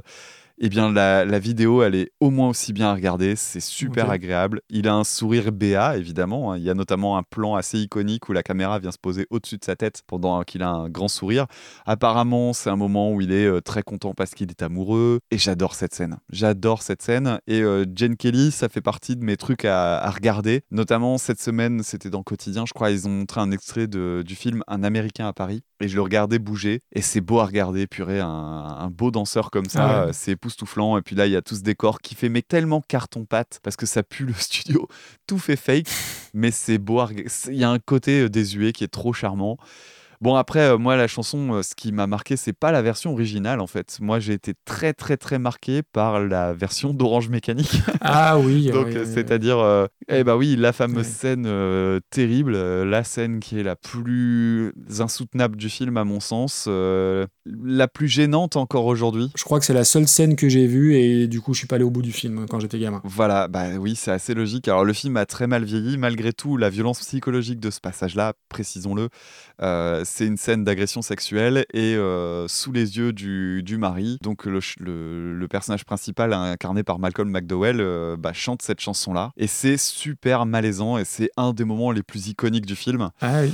Bon, bref, ça m'a beaucoup marqué, mais c'est euh, ouais, une des scènes qu'on retient le plus. Pour en revenir à la version originale, c'est une super chanson, c'est une super chorégraphie, et ce que je trouve assez balèze, c'est que cette scène culte, malgré son côté désuet, en fait, finalement, elle vieillit pas tant que ça. C'est-à-dire que quand tu te dis que c'est 52, oui, ça se voit que c'est 52, alors c'est 52, mais c'est déjà colorisé. Et en fait, il y a juste de la patine, en fait, dessus. Mais c'est encore super agréable à regarder. Euh, je pense que tu vois, par exemple, quand je vois ce genre de scène, je me dis comment réagiraient mes élèves qui ont euh, 8-9 ans. Ouais. Et je pense qu'ils regarderaient ça euh, en souriant, quoi, et sans dire ouais c'est trop vieux, c'est nul, quoi. Ils regarderaient ça un peu euh, de façon un peu magique. Alors pour ce qui est de la reprise, je connaissais Jamie Cullum seulement de nom. Du coup, je, je savais à quoi m'attendre à peu près dans ces euh, nouveaux crooners. Il y avait eu Peter Sincotti quelques années avant, qui avait aussi dépoussiéré quelques classiques, mais de façon un peu plus dans le cadre, on va dire. Et donc j'étais curieux d'écouter. Ouais, puis il est, il est pianiste avant d'être chanteur, Jamie Cullum. D'accord. C'est pas tout à fait Ouais, pareil. non, je, bah, tu vois, je le, savais, je le savais pas. Je le connaissais vraiment que de réputation. Enfin, je crois. hein. Euh, le premier truc qui m'a frappé, en fait, euh, moi, il m'a tué dès les premières secondes. Parce que la chanson commence, alors je l'aurais pas mis dans l'extrait parce que c'est un peu tôt dans la chanson pour le mettre. C'est les trois premiers accords, c'est des accords de guitare faits avec, euh, tu sais, le, le bouton de volume. Mhm. Donc tu grattes ton accord et tu augmentes le volume. C'est un truc qu'utilise notamment Incubus pas mal. Et euh, waouh, ces trois accords avec ce son de guitare un petit peu euh, aérien et tout, c'est un truc que tu entends typiquement dans le jazz fusion. Et j'ai trouvé ça génial dès le début. Ah, cool. Donc j'étais super content. Puis après, quand arrive le synthé avec son, son petit truc euh, mélodique là, Ouais, c'est super chouette. c'est- trop trop beau. Et en fait, de façon générale, plus que le chant, moi j'ai été subjugué par l'instrumental qui est d'un niveau, mais euh, vraiment, vraiment, vraiment euh, grandiose. Et à chaque fois que j'avançais dans la chanson, au plus je notais de trucs, au plus je me disais arrête de noter parce que tu vas juste tout écrire. parce qu'il y a de tout dedans. Il y a de tout. T'as la contrebasse qui est géniale, t'as les, les nappes de synthé de tellement de sortes différentes qui sont bien, la guitare, enfin tout est formidable dans l'instrumental. La voix, euh, la première écoute, j'ai été un peu plus tiède parce que euh, je trouvais qu'il en faisait un peu trop à certains moments. Et en fait, à la deuxième puis à la troisième réécoute, j'ai fini par oublier, juste prendre plaisir à l'écouter. ouais. quoi. Ouais. Donc c'est juste qu'au début, j'étais euh, peut-être que je cherchais un truc à dire et du coup j'étais. Mais en fait non, au bout d'un moment tu dis ouais bon ok, euh, c'est peut-être un petit peu plus faible sur les couplets, mais euh, non sur les refrains justement, je trouve. Mais non, Mhm. c'est juste tellement bien que c'est génial et ça est fait super plaisir à écouter. Notamment il y a même le moment, il y a un break en, en faisant tadada et le, le passage en tadada il est super, le la la la il est un peu bof, mais finalement c'est- ouais tu vois j'utilise des termes techniques des fois. Et euh, j'ai trouvé ça euh, vraiment, vraiment très, très bien. C'est une très belle intervention. Et notamment, il y a, au moment du Tadada, j'invite à écouter la batterie. Parce qu'à ce moment-là, c'est une intervention euh, sur les brushes. C'est-à-dire ces espèces de, Ouais, de ouais. baguettes qui se finissent métalliques en forme de brosse. hein. Et à ce moment-là, la batterie en brush, elle est géniale. J'avais noté le fade out comme toi et c'est une très très très belle surprise. Bah ouais, euh, tu vois, autant pour la chanson d'avant, j'avais mis euh, ma petite courbe vers le haut pour dire ok, Mhm. ça va dans le haut de classement. Celle-là, j'en ai mis deux. Ah ouais, donc pour toi, ça va au-dessus de List of Demand. Ouais. Ah ouais, euh, tu vois. mais Alors je- ça peut se négocier parce Ok. que en fait on l'a mise quand même vachement haut, donc euh, ça peut se négocier, mais ce sera dans ces eaux-là à mon, à mon sens. Ok. Pour moi, c'est un cran au-dessous quand même. Parce que, ben, enfin, c'est un Mhm. cran au-dessous parce que, euh, alors c'est peut-être pas forcément un critère euh, valable, mais j'ai pris une double claque avec les Kills et Saul Williams. Alors que là, la, bon, la version originale, Gene Kelly, bon, voilà, c'est pour moi c'est un peu du, du vu et revu, Oui. Mais c'est la reprise qu'on juge, donc à la fois. Mais non, top 30, ça me semble. Après tu, tu adaptes un truc de jazz en un autre style de jazz, donc tu restes dans un, dans un même truc et pourtant t'en fais quelque chose qui a rien à voir. Ouais, ouais. Après, c'est entre le jazz euh, très orchestral, euh, façon, bah oui, Sinatra. Tu disais que Sinatra l'avait repris, c'est pas très étonnant. Mm. Là, on arrive sur un truc un peu plus lounge et modernisé. Et... Ah, c'est classe. En plus, je me dis, mais c'est le morceau typique pour faire écouter du jazz à quelqu'un. Et ça, pour moi, c'est un énorme plus. Tu vas faire écouter un classique que tout le monde connaît, repris en jazz, dans une version moderne, agréable, et en même temps qui trahit pas l'esprit jazz un petit peu, bah, un peu snobinard finalement. Il y a quand même un, un petit peu ce côté-là aussi, euh, genre dans l'élégance, tu vois, et ça marche du feu de Dieu, quoi. Eh ben écoute, moi je te propose entre Stairway to Heaven et Sunshine of Your Love. Ouais, c'est largement au-dessus de Sunshine of Your Love pour moi, clairement. Il y a Small Town Boy pas loin. En, en fait, je veux pas faire descendre euh, Small Town Boy par euh, Thomas Bideguin, parce que je trouve qu'elle est trop basse, donc je veux pas la faire descendre. Eh ben, écoute, euh, moi je veux bien la mettre juste au-dessus de Frank Zappa alors. Eh ben allez. Pourtant, tu sais à quel point euh, j'aime Zappa. Bah, c'est pour ça que je te. On est bien d'accord. T'as ok. t'as été sympa, tu l'avais mise euh, politiquement correcte, tu l'avais mise juste au-dessous, et ouais, j'insiste, on va la mettre au-dessus. Non, non, super. Ah, on a une sacrée sélection, hein, mise à part Joule, là, c'est c'est quand même solide. Hein. Ça commence bien. On continue, je viens de faire le tirage au sort. On va rester dans un truc assez moderne, puisqu'on va s'intéresser à un titre qui est paru en 2006, morceau des Arctic Monkeys, la chanson I Bet You Look Good on the Dance Floor, reprise en 2008 par Baby Charles.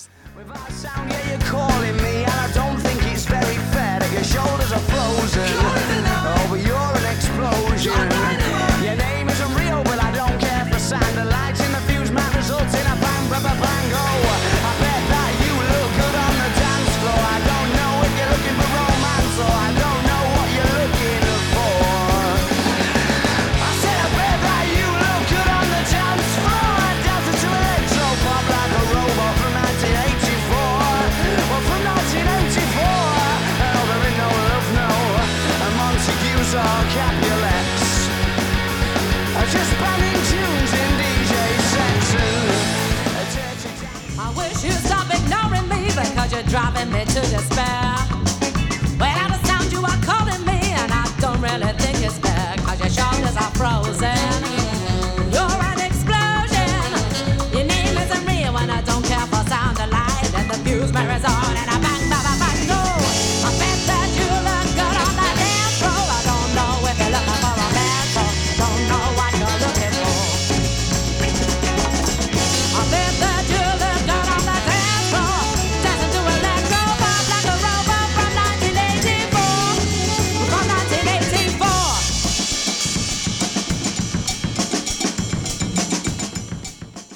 Bon, alors, je vais avoir très peu de choses à dire euh, pour la peine sur ce morceau-là parce que les Arctic Monkeys, c'est pas un groupe que je connais très bien. Je connais l'album parce que je l'ai écouté à sa sortie. Il y avait notamment une chanson que j'aimais beaucoup qui était Dancing Shoes, Oui. que j'avais euh, repris à la guitare sur ma chaîne YouTube d'ailleurs. Et euh, en fait, l'album, je l'ai écouté à cette période-là et je m'en souviens plus. Malgré tout, je sais que c'est un très bon album. En plus, c'est un album que tu vois popper euh, tout le temps quand il s'agit de s'intéresser aux meilleurs albums de rock de la dé- décennie euh, 2000-2010. Et euh, bon, à part a priori, c'est plutôt mérité. Alors, c'est un titre qui est mais méga efficace. J'en ai rarement entendu des aussi euh, rentre dedans aussi. euh, Enfin, c'est hallucinant en fait d'écrire un, un morceau pareil parce que j'imagine qu'ils étaient assez jeunes quand ils l'ont fait, mais c'est d'une efficacité, c'est redoutable. C'est un gros succès amplement mérité pour le groupe. Il y a juste un truc que quand je l'ai réécouté plusieurs fois, je me disais waouh, t'aurais peut-être même pu faire un truc encore un chouïa plus fort. J'avais en tête en fait, j'entendais un arrangement supplémentaire, j'entendais des cuivres sur le dernier couplet. D'accord. Il y a des endroits où je me dis, tu doubles ça par des cuivres, purée, tu ferais un, un truc, mais encore plus balèze. Moi, j'adore le côté frénétique, le tempo est élevé, la basse est super présente, la saturation, elle est puissante, le chant, il est brut. Il y a une prod qui est énorme et qui a, bah, qui a pas Mm. pris une ride. Alors, tu me diras, c'est pas très vieux, mais euh, dans le style euh, rock des années 2000, il y a quand même un truc qui a été très marqué avec euh, tous ces groupes en The Oui. Mm. qui fait que c'est parfois un peu pénible à réécouter et celui-là, ben non, bah carrément pas. Et euh, je vais pas traîner plus sur euh, la version originale parce que je suis sûr que tu auras plus de choses euh, à en dire. Donc on va tout de suite aller sur la reprise de Baby Charles. Alors je ne connais pas du tout et j'ai pas eu le temps pour ce morceau-là. Euh, J'étais un peu pressé dans mes prises de notes à ce moment-là pour m'intéresser vraiment au groupe. Donc j'espère que tu m'apprendras des choses sur eux groupe complètement inconnu pour moi et c'est une reprise que j'ai trouvée mais juste incroyable. Mais autant les là on vient de parler de trois euh, de, de trois en, en comptant Joule de trois très bonnes reprises. Donc donc de deux on vient de parler de deux très bonnes reprises et euh, et celle-là euh, mais quel coup de foudre. En fait il y a un truc qui m'a impressionné déjà c'est que tu pourrais penser, et d'ailleurs j'ai pensé, j'ai eu un petit mindfuck à un moment donné, parce que c'est une reprise façon euh, jazz soul des années 60, et même la prod imite le son de l'époque, oui. ce qui fait que quand je l'ai écouté, je me suis dit, mais attends, C'est eux qui l'ont reprise. la reprise des... Ouais, je, je pensais, puisque j'écoutais ça dans ma bagnole, donc j'avais oublié quels étaient les groupes impliqués, et je me suis dit, mais du coup, les Arctic Monkeys ont repris cette chanson-là, en fait. Mais non, non, non. C'est juste que la production, elle est tellement impeccable, la façon de réécrire le morceau est tellement fidèle à ce qu'on faisait dans les années 60 que j'ai cru que c'était la, la version d'origine. Il y a un groove de fou, il y a un solo de saxophone Oui. qui est trop classe et qui fait bien respirer le morceau. Le chant est magnifique, sublime, vraiment. J'ai, c'est, euh, alors j'ai, pas retenu, euh, c'est Dion quelque chose. J'ai retenu le prénom de la nana qui chante parce que Dion, ça m'a Ah, fait penser tout de suite à Dionne Warwick, qui était la chanteuse, euh, bah oui, la chanteuse attitrée de, des meilleures chansons de Burt Bacharach. Et euh, donc j'ai retenu son prénom et je me ferai euh, une, un plaisir de retenir son nom euh, par la suite parce qu'il y a quelque chose à aller creuser dans ce groupe.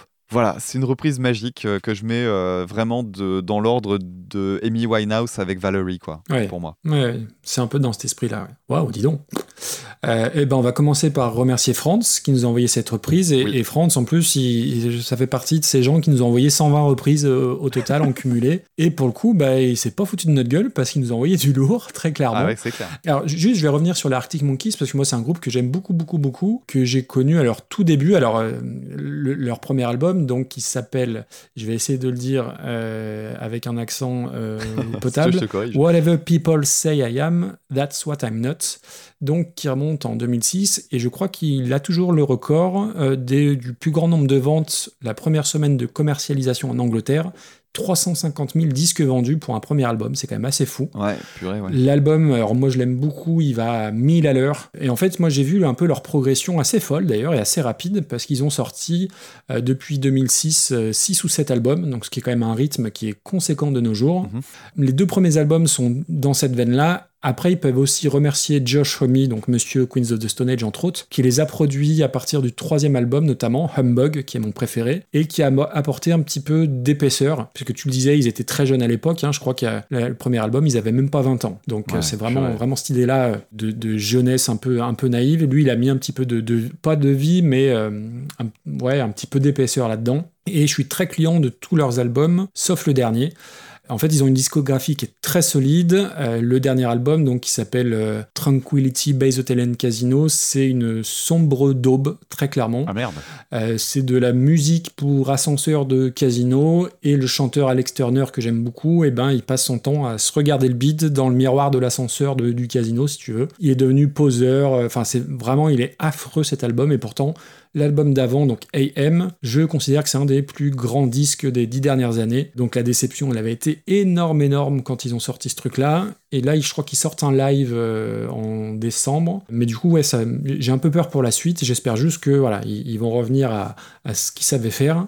Le morceau en l'occurrence I Bet You Look Good on the Dance Floor, oui tu l'as dit, c'est un concentré d'énergie en 3 minutes, ça va à 2000 à l'heure, c'est brut, c'est spontané et oui ça fait partie des jalons importants de la culture rock euh, récente. Et là où Alex Turner malgré tout est très fort, c'est qu'il a un autre projet parallèle qui s'appelle les Last Shadow Puppets avec Miles Kane et qui à l'autre bout du spectre. Les Arctic Monkeys, voilà, il y avait ce côté très rapide, très énergique. Last Shadow Puppets, c'est euh, euh, bah, il y a euh, toute une inspiration, je pense, de Burt Bacharach et de toute euh, cette musique des années 60 avec beaucoup de violon, musique de James Bond. Voilà, un petit résumé. Le premier album qui s'appelle The Age of Understatement, c'est absolument formidable. Donc il faut écouter ça aussi. Et c'est la moitié des Last Shadow Puppets. C'est Alex Turner, le chanteur et le leader des Arctic Monkeys. Donc voilà pour la grosse parenthèse euh, sur le groupe original. Et la reprise, j'ai eu très peur au début parce que je pensais que Baby Charles, tu sais, il y avait une période où sortaient des albums façon comptine pour enfants, tu sais, de titres rock, mais euh,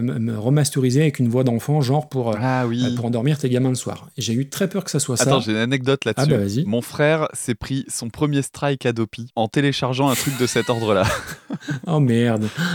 Donc c'était la, c'était la grosse honte, c'était le, le gros foutage de gueule. euh, Ah oui, évidemment. Tu, m'étonnes. Et donc pas du tout, hein, puisque bah, tu l'as dit, c'est une reprise jazz soul, mais splendide. Alors Baby Charles, j'avais jamais entendu parler de ce nom-là. Euh, bah, tu l'as, enfin tu l'as dit tout très bien. Il y a, il y a un côté très exotique en plus avec toutes les percus qui, qui sont très soul, tous les, les- les claviers, les cuivres, le solo de saxo, tu en as parlé. Je trouve juste dommage que les, les chœurs, les petits chœurs de la version originale n'aient pas été repris parce que ça aurait pu s'y prêter dans leur Oui, plus, ouais, réinterprétation. Et par contre, ouais, il y a le, ce pont jazzy qui amène un vrai, vrai plus et qui justifie en plus les 4 minutes 30 de la chanson, donc qui est beaucoup plus long que l'original. Ouais. Euh, et puis, euh, ouais, ce qui est assez fou, et tu vois, ça fait partie de mes notes, on croirait un, morceau enregistré dans les années 60, tant tout respire ce swing de ces années-là, c'est assez dingue. Alors après, je serais peut-être pas aussi dithyrambique que toi, la, la limite, moi, de ce genre de morceau, c'est sa durée de vie. C'est-à-dire que je l'ai écouté peut-être deux fois. Bon, à la troisième fois, j'ai- je t'avoue que ça m'a un peu plus ennuyé, mais c'est vraiment pour, euh, pour chipoter. Et puis, quand tu regardes après le, le classement de, bah, de nos chansons, il y a, y a quand même pas mal de morceaux rock repris façon jazz soul swing. Et pour moi, celui-ci va pas forcément plus se démarquer que Sunshine of Your Love, tu vois. D'accord. C'est un peu la limite que j'ai là-dessus. Alors du coup, toi, tu regardes plutôt du côté de Sunshine of Your Love et tout ça. Et Pour on- moi, c'est en ce dessous. qui, est, ce qui est déjà relativement haut. hein. Oui, oui, oui. Après, si, on, Euh, si on part aussi sur un principe euh, de bah, justement d'éloignement par rapport à l'original, la prod est quand même balèze euh, Oui, oui, oui, c'est vrai. sur la différence. Ah bah tiens, bah, posons la question puisqu'on n'a pas encore... Ah si, on a déjà prononcé ce nom au moins une fois dans l'épisode, mais c'est un peu obligatoire, je vais le faire maintenant. Par rapport à Vanina de Dave. Ah. Parce que tu es d'accord, Vanina de Dave est une très grande reprise. C'est une reprise. Euh, écoute, euh, non, je peux concevoir que ça soit au-dessus. ouais. Je la retiens cette phrase. Mais en même temps, est-ce que c'est supérieur à Lovely Day par LJ Je ne crois pas. Ah non, non, non, j'avais eu un beau gros coup de foudre pour euh, Alger. Par contre, euh, au-dessus de Rock the Casbah, ça me, ça me dérange pas. Eh ben écoute, on la laisse là. Alors entre LJ et Rachita, Putain, on est dans le top 30 depuis le début. C'est un truc de fou. Ouais, ouais, on, on est sur une sélec euh, vraiment euh, très, très, très qualitative. Et alors après, oui, il faut qu'on dise à nos auditeurs et nos éditrices, en fait, on choisit une chanson par nouvel auditeur et euh, on passe pas trois heures à choisir la chanson, on y va un peu au feeling. Donc, des fois, on tombe sur des super morceaux, des fois, on a un peu moins de chance, mais là, faut avouer que la sélection, elle est, elle est d'enfer. Ouais, ouais, et c'est complètement accidentel, hein, tu le dis bien. euh, Oui. la, la plupart du temps, quand on fait les sélections, on essaie de trouver. on- en fait, on, on varie sur plusieurs choses. On en avait parlé pendant le live. On essaie de varier entre euh, chansons françaises et chansons étrangères, ou du moins, au moins avoir des reprises faites par des personnes françaises quand c'est des chansons étrangères, quand c'est possible. Parce que, bon, bah, c'est important aussi de rétablir ça et de pas avoir que du- des, des choses anglo-saxonnes. Et puis euh, le deuxième critère maintenant qu'on s'impose un peu, c'est d'avoir aussi des interprètes féminines parce que euh, bah, la liste, elle représente un peu euh, Ouais. ce qu'est la musique, c'est-à-dire quand même un milieu trusté par les gars. Et euh, donc ça nous, quand on peut essayer de mettre une petite représentation de, de femmes en plus, on essaie de le faire maintenant. Ouais, Aujourd'hui, entre Dolores O'Riordan et Alison Moshart des Kills, on envoie du lourd. hein. Oui, et puis il y, en- il y en a d'autres à venir Ouais. qui sont intéressantes. Donc voilà, c'est une bonne chose de faire ces critères-là. Et effectivement, du coup, on a des- parfois des très très bonnes surprises. Puis on essaie aussi de garder des morceaux qu'on connaît un petit peu euh, pour avoir à la fois des surprises et en même temps des, des choses qu'on peut aller chercher et, Ouais. et pour lesquelles on a des choses à dire. Eh bien, on remercie encore Franz pour sa proposition. Et le morceau suivant, mon cher Maxime, ce sera la chanson Les loups sont entrés dans Paris de Serge Reggiani en 1966, reprise par Juliette en 2016. Charmante Elvire, les loups regardent vers Paris. Et voilà qu'il fit un rue d'hiver, sans congestion en fait d'hiver. Volets clos, on claquait des dents, même dans les beaux arrondissements. Et personne n'osait plus le soir affronter la neige des boulevards. Alors, de loups, oh, oh, oh, de loups sont entrés dans Paris. L'un par ici, l'autre par Ivry. De loups sont entrés dans Paris. Oh, tu peux sourire, charmante Elvire, les loups regardent vers Paris. Et voilà qu'il fit un rue d'hiver, sans congestion en fait d'hiver, volets clons, claquait des dents, même dans les beaux arrondissements. Et plus personne n'osait le soir affronter la neige des boulevards, alors de loups. Deux loups sont entrés dans Paris, l'un par ici, l'autre par Ivry.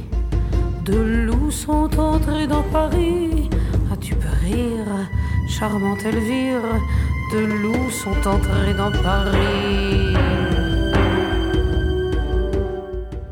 Donc on va commencer par remercier Isabelle qui nous a envoyé donc Les loups sont entrés de Paris de Serge Reggiani en 1966, repris par Juliette en 2016. Et Isabelle avait fait les choses très bien puisqu'il y avait un petit titre de, de liste et le titre c'était L'amour est aussi une guerre tout un programme. Et euh, bah, du coup, euh, moi, Serge Reggiani, ça évoque pas mal de choses. Ça évoque le double vinyle qu'avait ma mère, qu'à l'époque, évidemment, je détestais parce que bah, j'étais, j'étais jeune et con, comme dirait l'autre. Et puis j'ai grandi et du coup, euh, bah, j'ai compris que Reggiani, ça faisait partie des très très grandes et belles voix de la chanson française. C'est une chanson que je connaissais bien évidemment, presque par cœur. Je me suis surpris à, la, à m'en rendre compte à l'écoute de, de, de- de la chanson. Alors c'est pas ma préférée de Reggiani. Je vous conseille, si vous ne connaissez pas, d'écouter Il suffirait de presque rien, qui est top 10 des plus belles chansons euh, françaises, voire l'italien aussi, qui est très très belle. Mais c'est une chanson que j'aimais déjà beaucoup, Les loups sont entrés dans Paris, que je trouvais rigolote quand j'étais gamin à- par rapport à, à son rythme. Elle a- Il y a un rythme avec des, de- un côté très martial. J'ai pas percuté tout de suite sur la profondeur du texte, bien évidemment. Pour le texte, beaucoup y voient une allégorie de l'occupation allemande et Serge Reggiani s'en serait un petit peu défendu. Alors, je sais pas si c'était pour euh, éluder la question, mais on retrouve des analyses littéraires complètes sur Internet. C'est super intéressant. Avec euh, plusieurs strophes, une strophe qui correspond à l'avant-guerre, euh, une deuxième strophe à l'occupation, puis ensuite à la libération. C'est littéralement passionnant. Alors, je veux pas être Wikipédia, donc je vais pas en raconter des tonnes là-dessus, mais si le sujet vous intéresse, franchement, euh, il y a des sites qui en parlent très très bien. Et il le dit lui-même, c'est une chanson qui écrasait son répertoire et qui a notamment été très populaire durant mai 68, parce que voilà, il y a un vrai côté militaire quelque part dans, dans l'instrumentation, très martial aussi dans l'utilisation de la batterie. Et je trouve que ce qu'il y a d'intéressant, c'est que c'est contrebalancé par euh, le phrasé très particulier de Reggiani. Et littéralement, j'adore sa voix. Alors, tu vois, euh, Adamo est bien plus jeune, mais il est mille fois plus ringard que Serge Reggiani. Euh, je suis très client de la tessiture de voix de Reggiani à ce moment-là. Ouais. Les passages juste piano-voix, mais c'est à tomber par terre. Vraiment, c'est une chanson qui est en plus très cinématographique de par ce qu'elle raconte. Elle a peut-être d'ailleurs été utilisée dans certains films, j'en sais rien, mais euh, ouais, c'est une chanson qui est magnifique. Et du coup, reprendre du Reggiani, je pense que c'est pas forcément super simple. Et quand j'ai vu euh, Juliette, mon cerveau a interpellé Juliette Armanet, donc qui fait partie de ces chanteuses de la jeune génération française. Et là, je me suis dit bof. Et en fait, pas du tout. Juliette, euh, rien à voir. Je connais très peu Juliette. Je savais que c'était une nana avec gros caractère, plutôt très engagée et qui était peut-être plus une interprète qu'une chanteuse. Euh, je crois d'ailleurs qu'elle a l'habitude de reprendre des, des artistes vraiment en les incarnant. Alors, c'est une formidable conteuse, elle a une vraie gouaille, une vraie voix, mais je suis pas rentré dedans. Ça ne parle plus que ça ne chante. Euh, je suis pas très client du, du chanter-parler. L'instrumentation derrière, elle est toujours martiale, mais avec un côté léger, très ballet finalement, qui va monter un peu en intensité.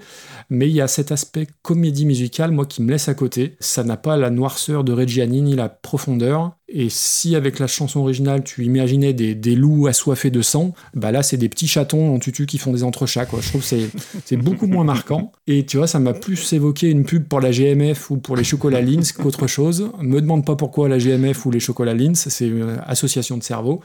Mais j'ai pas trouvé ça oufissime quoi. J'aurais bien aimé, mais c'est non, je suis pas, je suis pas rentré dedans. Alors pour ce qui est de Reggiani, je, je suis pas du tout familier de Reggiani. Je me demande même si c'est pas la première fois que je l'entends. Ah ouais? Oui, oui. Et en fait, euh, j'ai, j'ai- c'était une découverte. Alors je crois que j'avais déjà entendu cette chanson, mais euh, genre dans les tréfonds de ma mémoire, qui euh, est catastrophique comme tu le sais. Et oui, euh, j'ai été super euh, impressionné par cette chanson. Euh, le texte, tu l'as dit, il y a ce côté évocateur, mais qui en fait, maintenant, bah, on sait plus trop si c'est vraiment sur la- l'occupation de façon métaphorique ou non. En tout cas, euh, les profs de français euh, s'en sont donnés à Ah oui. cœur joie, parce qu'apparemment, c'est euh, disséqué dans tous les collèges et lycées de France. Mais euh, bon, moi, j'étais jamais tombé dessus. J'ai adoré la musique. J'ai Ouais, adoré c'est le hein. côté martial, avec le truc euh, vraiment sur les temps, la guitare qui est posée sur tous les temps, les cuivres, les timbales. Enfin, c'est d'une richesse. C'est C'est superbe. super riche, ouais, exactement. Euh, L'interprétation, elle est méga puissante. Alors j'ai noté, c'est du même niveau que un Brel ou qu'une Anne Sylvestre. Mais oui. Euh, ça me fait aussi penser à Anne Mmh, Sylvestre. D'ailleurs, je, je mets un point d'honneur maintenant à quand je parle de Brel et Brassens, qui est souvent le diptyque qu'on sort de dire Anne Sylvestre derrière. Écoutez Anne Sylvestre, bordel de merde. On oublie toujours de parler d'Anne Sylvestre alors que c'est au moins aussi bien que Brel. Et euh, donc là, bah, on est dans le même niveau, euh, surtout en termes d'interprétation, parce que c'est une femme qui interprète vraiment très fort ses textes. Et là, on est vraiment dedans. Il en fait des kilos sur euh, sa façon de prononcer les loups. Et c'est trop, trop beau. Oui. C'est superbe. Et puis euh, dans la construction, il y a un truc que j'aime bien. Alors on sait souvent, euh, on a souvent parlé tous les deux de- des tics de composition qui nous agaçaient. La fameuse montée d'un ton ou d'un demi-ton à la fin des chansons me gave. Par contre, quand c'est écrit comme ça. Eh oui, oui, Et on était déjà tombé sur un morceau, je sais plus lequel c'était, mais euh, là où tu as une modulation par couplet, donc c'est-à-dire à chaque fin de couplet, on augmente d'un demi-ton, et ben ça a méchamment la classe, c'est super bien fait, Ouais. et ça augmente cette impression euh, d'urgence et d'oppression en fait. Et euh, j'aime bien quand la musique se met au service du texte à ce moment-là. Donc c'est un gros gros coup de cœur aussi cette chanson-là. Super. J'étais très content de la découvrir. Puis elle est assez longue, donc du coup ça te donne le temps de te mettre dans l'ambiance, c'est agréable.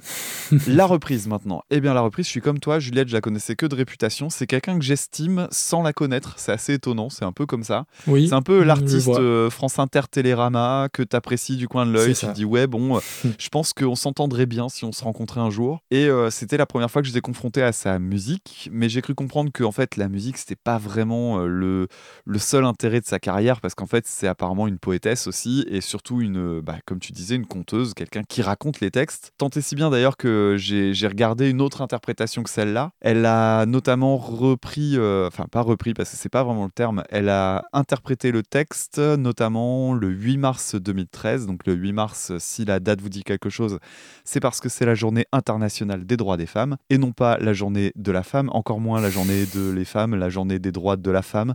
C'est bien pluriel qu'il faut employer parce que des femmes, il n'y en a pas qu'une et euh, des types de femmes non plus. Donc, euh, Journée internationale des droits des femmes. Et euh, elle a interprété ça en fait ben, dans un événement en théâtre ou quelque chose comme ça. Alors, pas, je me souviens plus de, de- de- des conditions exactes, mais bon, la date c'était celle-là et c'était pour cette cause-là. Et en fait, pendant cette interprétation-là, j'ai trouvé ça un petit peu mieux parce qu'en fait, c'est une poésie chantée à ce moment-là. D'accord. Et c'est moins pire parce que franchement, cette reprise, je la trouve bâclée. Ok. Et c'est pas tant à cause de Juliette, même si j'aime pas trop son interprétation, mais c'est à cause de l'instru que je trouve catastrophique. Bah, je trouve que c'est en décalage total avec, euh, avec le thème, quoi. Enfin, ouais. Ouais. alors en fait, je trouve qu'il n'y a rien qui va. hein. Clairement, dans l'instrumental, euh, il y a des trucs qui sont assez aberrants. Ça m'a donné l'impression d'un instru fait au synthé à la va-vite. Il y a un côté bordélique parce que les tonalités sont au pif. C'est-à-dire que c'est atonal parce que en fait, tu as plusieurs tonalités au sein du même truc. Et clairement, il n'y a rien qui a été fait pour que ça colle. Et il n'y a rien qui justifie non plus le fait que ça respecte pas les tonalités, en fait. Mhm. Donc du coup, j'ai trouvé ça très pompeux, voire même carrément prétentieux, et ça m'a profondément gêné. Ce qui fait que du coup, ben, j'ai eu un, un décalage euh, à cause de l'instrumental que je trouvais désagréable, ce qui m'a pas aidé à aimer euh, le l'interprétation du texte que j'ai trouvé rushé, Ouais. parce qu'il y a des moments où ça accélère sans raison. Enfin. Et, et du coup, ça a été un très mauvais euh, premier abord euh, de Juliette. Et d'une certaine manière, ça m'a rappelé la mauvaise expérience qu'on avait eue avec Anne Pierlet. C'est-à-dire que je sais que chez Juliette, il y a sans doute Il y a autre chose. ouais. bien mieux à prendre, mais c'est certainement pas celle-là qui va me donner envie d'y aller. Ouais. Donc j'attends maintenant qu'on nous propose autre chose de Juliette pour lui rendre justice parce que je suis sûr qu'il y a quelque chose à prendre. Mais c'est pas cette version-là. Et puis je, je sais pas toi, mais moi ça m'a ennuyé de ne pas accrocher en fait. Bah ouais. J'avais- J'avais envie de bien aimer. Ouais, pareil. J'avais bah un non. complexe à me dire merde, je vais, je vais devoir dire du mal de Juliette. Fait chier parce que c'est quelqu'un que j'estime sans la connaître, comme je disais, c'est curieux. Mais euh, ouais, ça me faisait chier en fait d'aller dans cette direction-là. Mais honnêtement, euh, bah, c'est pas possible de faire autrement. Avis aux auditeurs et aux auditrices, envoyez-nous une autre reprise de Juliette euh, qui, selon vous, euh, bah, sera un petit peu meilleure que celle-ci, quoi. Ouais. Alors euh, clairement, en termes de classement, euh, j'ai. Anne Pierlet en tête. hein. Ah bah non mais... Et elle est où, d'ailleurs, Anne Pierlet? Je la C'est retrouve aussi- pas. C'est pas aussi catastrophique. Anne Pierlet, euh, elle est 111e, c'est quand même au-dessus. hein. Bah, oh. On va pas mettre Shakira au-dessus de Juliette. Moi, je m'amuse plus à écouter euh, les Champs-Élysées. Ouais, alors après, c'est pas tellement, c'est pas ça la question qu'il faut se poser. Parce que si tu t'amuses plus, moi je m'amuse plus à écouter euh, Paperback Writer par les Bidochons que Juliette, si tu vas par là. Hmm. Alors, qu'est-ce qu'on fait de ça? Tu vois, moi, moi, dans le truc reprise un peu à côté, moi je vois Foxy Lady des Cure. Ouais, j'étais sur Gainsbourg, tu vois. Ouais, ouais, on est à peu près dans le. Alors, Pressure Drop par les Specials, je, je me souviens pas de cette chanson. Ouais, mais c'était plus musical, je dirais. À la limite, en dessous de ça. Eh ben écoute, mais là, entre euh, les Specials, c'est Cure. Ok. Donc on est au- aux alentours de la 106e place. On est dernier quart quand même, ouais. Ouais, ouais, ouais, c'est pas bien glorieux. Mais merci Isabelle parce que nous a permis de, de parler de Reggiani et ça c'est super cool. Et écouter la chanson, il suffirait de presque rien, que ce soit la musique ou le texte, c'est sublimissime. Et donc, on va passer au morceau suivant. Le tirage au sort a été fait. Ce sera le Mhm. morceau Funky Town de Lip Sync en 1980, Ouh. repris par Treponempal en 1997.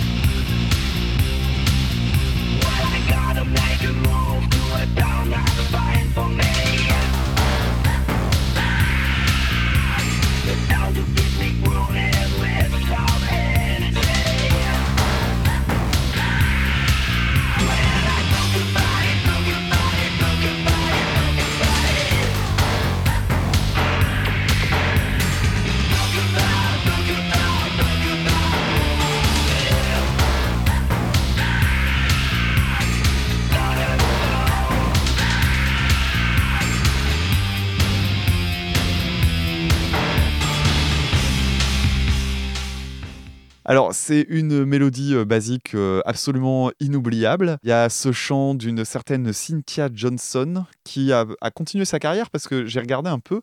En fait, cette dame, elle a gagné trois Grammy Awards hein, quand même. Ah bon Ouais. Mais pas grâce à Lip Sync, mais grâce à un groupe de gospel dont elle fait partie. Alors, gospel de façon très générale, parce qu'en fait, ils refont plein d'autres choses, euh, soul et tout ça. C'est un groupe qui s'appelle Sound of Blackness. Et donc, c'est avec ce groupe-là qu'elle a eu euh, trois Grammy. Et il y a notamment un morceau qui apparemment est très très connu et qui cumule plusieurs millions de vues euh, sur, euh, sur YouTube. Alors, je l'ai écouté, je connaissais pas du tout. Et euh, c'est un morceau que je trouve intéressant à, plusieurs endroits parce que, bon, bah, d'abord, il y a, c'est un des rares endroits où je trouve que la cloche à vache est bien utilisée. Parce qu'il y a cette, euh, les, donc les cowbells, comme on dit, avec ce fameux sketch More Cowbell. Je sais plus d'où il vient d'ailleurs, je me demande si c'est pas le SNL ou quelque chose comme ça. Il y a du vocodeur, qui était quand même un truc pas très courant à l'époque. Ouais. Euh, ça a été popularisé dans les années 70, mais euh, c'est un morceau qui l'utilise vraiment bien, je trouve. Par contre, c'est un morceau qui est quand même un peu long pour ce qu'il a à offrir. Quand je l'ai réécouté, autant je prenais vachement de plaisir à écouter jusqu'au premier refrain, et je l'ai trouvé trop long. Parce qu'en fait, j'ai l'impression que c'est juste on prend et on, on coupe et on recolle. Et en même temps, je dois reconnaître que j'ai l'impression que tu pourrais le mettre pendant 20 minutes et ce serait pas gênant. On est bien d'accord. Ah oui. c'est le genre de chanson tu peux faire de un... cet avis-là. Et d'ailleurs, j'ai pas vérifié, mais je serais pas étonné qu'il y ait des versions de 10 heures sur YouTube. Tu sais, euh, les trucs où le morceau est en je serais pas étonné qu'il y soit. Alors maintenant, la reprise, je vais pas m'attarder plus, tu auras peut-être plus de choses à dire, je vais plus m'attarder sur Tréponempal. Alors toi, tu sais pourquoi, puisque euh, on, on, l'a- on a parlé en off, il y a effectivement une anecdote assez savoureuse. Donc Tréponempal, c'est un, un groupe euh, parisien, si je dis pas de conneries, donc en, en tout cas un groupe français, qui a fait parler de lui parce que c'est un des groupes précurseurs de l'Indus. Euh, il faisait partie des tout premiers à, à s'installer sur cette scène-là, alors notamment leur premier album, il date de 89, ce qui est quand même assez vieux. Ils ont partagé la scène euh, pendant des tournées avec notamment Killing Joke. J'espère qu'un jour on aura l'occasion de parler du Killing Joke. Oui. Bah, D'ailleurs, ils ont même eu des membres, euh, je crois que c'est un batteur qui a fait partie de Killing Joke, qui a joué avec eux pendant un moment. Euh, L'album dont c'est tiré date de 97, donc on est au moment de l'explosion de l'Indus. hein. Si je dis pas de conneries, je pense que les albums de Rammstein, c'est 96 pour Light et 98, je crois, pour euh, Zenzurt. Donc euh, on va dire c'est quand même les grosses pointures, c'est cette période-là que ça pop. Et donc le groupe a fait fortement parler de lui en 97 suite à un live dans l'émission Nulle part ailleurs. Live dans lequel il ne jouait pas la, la chanson de Funky Town, mais un autre morceau dont j'ai oublié, euh, Renegade, je crois, ou un truc comme ça. Aucune idée, je me souviens plus. Bon, c'est pas très grave. Je crois que c'est un titre dans ce goût-là. Et euh, ce morceau-là, en fait, bah, ça a fait parler d'eux parce que pendant leur euh, interprétation, il y avait un personnage sur scène, un travesti, qui dansait de façon très suggestive, qui avait un truc écrit sur les fesses parce qu'il montrait son cul, évidemment. Et il était écrit Power sur le bas de son ventre. Et pour le montrer, donc il soulevait sa jupe et il cachait, euh, il se cachait avec sa main. Et à la fin du morceau, bah, au fur et à mesure, bah, il finit par carrément ne plus rien en avoir à foutre et il se fout carrément à poil et il joue à faire euh, le bitocoptère, comme on dirait, euh, ou l'hélicobite. hein. Il y a deux termes, euh, il y a- il y, a des termes techniques pour cette, pour cette prestation. Donc il fait ça et évidemment, bah, ça a fait parler d'eux. Tant et si bien qu'il y a eu un fameux sketch dans les Guignols. Eh oui. Et oui. Alors il y a eu deux sketchs dans les Guignols qu'il faut pas confondre. Faut être, euh, faut être précis. Il y a eu le sketch euh, avec euh, suite au, au sketch de Groland, euh, le sketch. Euh, Oh, cul à bouton. Cul bouton. Avec, euh, voilà. C'est génial. Donc, euh, drôle, euh, second degré, personnage, voilà, Michael Cole, voilà, ce truc-là avec Alain Degreffe qui est fantastique. Ah oui, ah oui. Je, je crois que c'est le sketch que je préfère des Guignols. Je crois que c'est Ah, c'est top je crois 5, que ouais. Celui-là est, est le top du top. Et derrière, il y avait une, un peu une version V2 euh, où il se retrouvait de, où donc euh, Alain Degreffe se retrouvait de nouveau devant le CSA. Alors pour l'anecdote, c'est pas vrai. hein. Ils n'ont pas du tout été inquiétés par le CSA, curieusement, suite à ce, cette, euh, à ce truc-là. Alors peut-être que parce que c'était une chaîne à péage, ils étaient un peu plus protégés, je sais pas. Mais euh, il y a ce sketch où De Greff est devant le CSA et doit expliquer le, le problème. Et donc, c'est devenu le sketch de la stouquette. et je pensais que ça allait être ton pins, en fait. Je pensais Juste que ça faire le jeu de mots de. Ouais, je pensais que ça allait être le pins touquette. Et pourquoi n'y ai-je pas pensé Maintenant que tu le dis, c'est tellement évident, bordel. mais Voilà. oui. Donc, je Mais pensais que ça allait être le pins touquette, mais non, c'est pas le pins Le touquette. pins Donc, tant touquette, pis. c'est magnifique. voilà. Alors, pour en revenir de façon plus sérieuse sur la reprise, c'était juste pour le plaisir de penser ce jeu de mots. tu déteins sur moi, c'est moche. Euh, la, la reprise de Funky Town, c'est pas ouf, c'est même euh, assez caricatural de ce qu'on peut faire euh, à partir de l'indus et le métal. Euh, Il y a une intro qui est vraiment électro, qui peut rappeler certains aspects de Dépêche Mode. Il y a les Ouais. sons métalliques qui m'ont fait penser à Einstürzende Neubauten ou Kraftwerk euh, dans, dans- dans le genre, bon bah voilà, le l'indus allemand, euh, le proto-indus euh, vraiment euh, très inspiré des de, sonorités. de loin dans le noir, quoi. Ah non, non, non, Ein- Einstürzende Neubauten, euh, le côté euh, percussion métallique, etc. Alors oui, c'est métal. Alors métallique dans le sens fait avec des objets métalliques, mais euh, c'est plus euh, orienté métal, façon euh, guitare électrique, machin. Mais il y a ce côté musique un peu concrète à certains endroits dans, le, dans le fond. Mais bon, c'est, je sais pas si on peut parler de sample à ce moment-là, parce que je suis pas certain que sur scène c'était aussi poussé que ce que peut faire ce groupe-là, dont j'ai pas envie de reprononcer le nom une troisième fois parce que c'est laborieux qui eux par contre utilisent vraiment des objets euh, fabriqués maison, tapés sur des ressorts, des trucs comme ça. Je vous invite à vous rencarder sur le groupe, c'est intéressant. Et puis après, bon bah dans, pour en revenir sur la reprise, il y a une saturation qui est très grasse et qui est en fait beaucoup trop sourde. C'est une production qui a très très très mal vieilli, contrairement à l'original. Et donc c'est pas ouf et c'est trop long. Ouais, je suis bien de ton avis. On a oublié de remercier Fanny. euh, donc Comme Fanny, euh, Passion moderniste, le podcast Passion médiéviste. Fanny qui avait proposé ça Et Tutti Quanti. C'est Fanny qui a proposé ça, Oh, bien la sûr. vache. Donc c'est c'est elle qui est derrière la Stouquette. Merci Et Fanny. oui. Moi, je reviens un peu sur Lip Sync. Alors, euh, il- il- en fait, j'ignorais qu'ils avaient sorti quatre albums, mais ils ont touché le, le Graal avec ce morceau, qui fait partie, pour moi, de ce qui se fait de mieux dans les années 80. Dans, dans cette mouvance-là, il y a deux morceaux, moi, que je retiens. C'est celui-ci et Last Night DJ Save My Life, que je trouve euh, fantastique. Et ça fait partie des morceaux. Alors, tout à l'heure, on avait le, le morceau de fin de mariage où tout le monde était rond déchiré. Bah, là, on a le morceau de mariage qui va bien, qui fait lever tout le monde. C'est un condensé d'énergie, de groove, de bonne humeur. Et en plus, moi, ça me rappelle un, un épisode de Friends où euh, Rachel et Monica sont ados avec les brushing et, et l'ancien nez de Monica. Donc, c'est assez drôle aussi. Il y a absolument tout dans ce morceau. Il y a du funk, il y a de la disco, il y a de la new wave avec le passage aussi au vocodeur. Et surtout, bah, le, le riff euh, funky là, mais il est fantastique. Ouais. Euh, je, je sais pas qui est le guitariste sur ce truc-là, mais euh, c'est un riff un peu à la Prince, mais c'est à tomber par terre.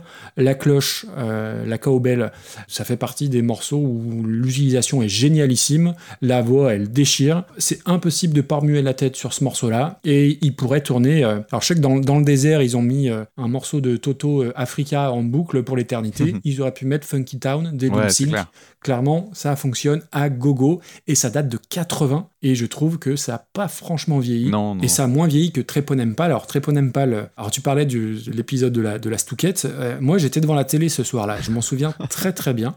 Donc on est en, on est en 96. Et Alors en la plus- maman qui aime bien Reggiani, qu'est-ce que ça a donné? Non, non, mais c'est pas ça le pire, c'est que euh, j'écoutais déjà un petit peu de métal, je connaissais pas Treponempal, et en plus, euh, bah voilà, euh, il y a Eva Herzigova sur le plateau, donc je m'en souviens encore un peu plus. Et en fait, ça m'avait pas choqué, c'est juste que ça m'avait énervé parce que ça donnait du grain à moudre à ceux qui Ah, bah dénigraient déjà le métal, et du coup, j'étais très en colère par rapport à ça, même si j'ai jamais été fan de, de Treponempal, mais c'est un groupe qui comptait à l'époque, c'était le premier groupe français, d'ailleurs j'ai lu, signé chez Roadrunner, Oui. et Roadrunner, c'était le label de l'époque euh, qui signait Sepultura, Decide, Machine Head et Tutti Quanti. Et je connaissais pas cette reprise et j'ai bah, j'ai eu très peur et j'ai eu raison d'avoir peur parce que c'est pas bon quoi. Euh, Les, les, les dix premières secondes, c'est euh, tu te dis qu'est-ce que c'est que ce mauvais synthé bon, bon tant pis. Euh, le riff indus, il est un peu mieux, mais c'est un peu surfait. T'as le chant qui est noyé dans l'effet. C'est vraiment, je, trouve que tu l'as dit euh, tout de suite, ça a très très très mal vieilli. Ça a moins bien vieilli que l'original, c'est évident. J'imagine que c'est censé faire peur, mais ça fait vraiment euh, mauvais générique de, série B euh, française, quoi. Et puis c'est affreusement long, t'as le même riff qui tourne en boucle, en boucle, et là où le morceau d'origine, s'il tourne en boucle, c'est pas grave, bah là tu t'emmerdes vite. Euh, moi, je l'aurais emmené, enfin, si j'étais un groupe de, de métal, je l'aurais emmené vraiment vers quelque chose de plus sombre, de plus effrayant. Euh, là, ça fait pas peur à grand monde. Et surtout, la fin avec le lose control, lose control, lose control répété en boucle, qui Ah ouais, tombe comme un cheveu sur la soupe. Aucun intérêt. Euh, c'est ni, ni fait ni à faire, aucun intérêt. Ouais, c'est, il se passe vraiment rien à aucun moment. Donc, euh, pour moi, ça va aller très très bas, ça. Et euh, tu parlais de la, de- du, du problème de donner du grain à moudre. C'est exactement ce qui me tape sur le système avec euh, les gros événements comme le Hellfest. Euh, je l'ai souvent dit, hein, la communauté métal, euh, même si je, je- c'est quand même le métal, c'est une énorme partie partie de ma culture musicale. C'est encore le style de musique qui me bouge le plus. Euh, mes groupes préférés sont des groupes de métal. Hein. Meshuggah, Danger Escape Plan et tout ça, on peut pas dire que ce soit du rock. C'est bien au-delà de ça. Il y a une vraie brutalité là-dedans qui me plaît énormément. Et putain, la communauté métal, euh, non, c'est pas possible. Euh, le- les je montre mon cul euh, à longueur de temps, c'est humble, c'est Ouais, ça, insupportable. Et effectivement, c'était Mm. déjà là à ce moment-là. Alors même si j'en ai ri à cause de l'épisode de la Stouquette, euh, bah ouais, faut, faut reconnaître que pareil quand j'ai regardé, j'ai re-regardé la vidéo tout à l'heure et ouais, ça me fait pas sourire en fait. Ça fait grincer Non. les dents. Ah non, non. Il y a un côté, euh, en plus, il y a un côté genre, euh, c'est la shock value, on va prendre un travesti, machin, tout ça. Enfin, tu te dis, putain, mais qu'est-ce que c'est balourd, bordel. Oui. Et puis, tu Mais- sais, c'est toujours l'idée, Mm. moi, c'est un truc qui me. alors, je fais une parenthèse, tu me pardonneras, mais cette idée de, vous voulez quoi en fait? Choquer le bourgeois. Mais le bourgeois, il est choqué par n'importe quoi, donc on s'en fout. À un moment donné, si vous voulez faire du choc intelligent, faites du choc intelligent et arrêtez d'aller dans la facilité systématiquement. Mm. Tu vois, c'est con, mais euh, euh, des groupes qui vont s'amuser à faire un peu euh, comme Flea l'a fait pendant un certain temps, de jouer à poil euh, ou de dire un gros mot à la télé. Bordel, mais c'est pas ça qui est punk aujourd'hui, c'est pas ça qui est, qui est. Et puis surtout, tout ça- a été fait, bordel. En 97, euh, ça, ça, ça n'avait, c'était déjà fait mille fois, donc en, en plus. Mais bien quoi. sûr, mais bien sûr. Euh, Aujourd'hui, le truc le plus punk du monde, bah, c'est d'être idols, c'est d'avoir des messages qui ont l'air de sortir de l'évangile, d'être gentil avec les gens, et, euh, et, et tu te dis, mais putain, c'est ça qui est plus punk que euh, vous montrer votre Mm. cul et dire un, et, ou dire un gros mot, quoi. Et là, c'est vrai que c'est balourd, et déjà en 97, ouais, ça avait l'air un peu. C'était déjà pas très très subtil quand même. Complètement. Donc voilà. Mais ça nous a valu un très très bon sketch des, des guignols, mais vraiment. Oui, oui, voilà. Et encore, et encore, je t'assure que le sketch, il est meilleur, il était meilleur dans mon souvenir. Le sketch euh, avec Michael Cole est bien meilleur, et euh, du coup, celui-là, à part le juste la phrase Stouquette, Ouais. il, y a- il offre pas énormément. Mais bon, c'est un moment, c'est un moment de télé quand même. Oui, complètement. Alors, où est-ce qu'on met ça? Euh, moi, je regarde Dernier quart. Pareil. Alors moi, je le vois pas au-dessus de In the Army Now, qui est centième. Ah non, non, ouais, moi je vois même ça en dessous. euh, Très bien. Tu vois, même dans la, dans la démarche, euh, je, je les mettrais ça en dessous de, de Juliette. Parce que dans la démarche, il y a ce côté, euh, on va prendre un morceau funk un peu ringard Ouais, des bah années oui, 80 et on va faire un truc un peu indus parce qu'on a un groupe de métal. Ouais, le, Tu vois, donc ça, c'est c'est détestable. le fameux clicheton. Donc on va mettre ça Euh, Juste au-dessus de Psychic TV. Ça te va? en dessous même. Ah ouais? Tu vois, juste pour... Juste pour Ouais. mettre un petit tacle en plus voilà. Donc on est à la 110e à peu près. Alors dis-moi ensuite. Alors, euh, le morceau suivant tiré au sort, c'est la chanson Hey Hey My My, donc à l'origine de Neil Young en 1979, reprise par les Chromatics en 2012.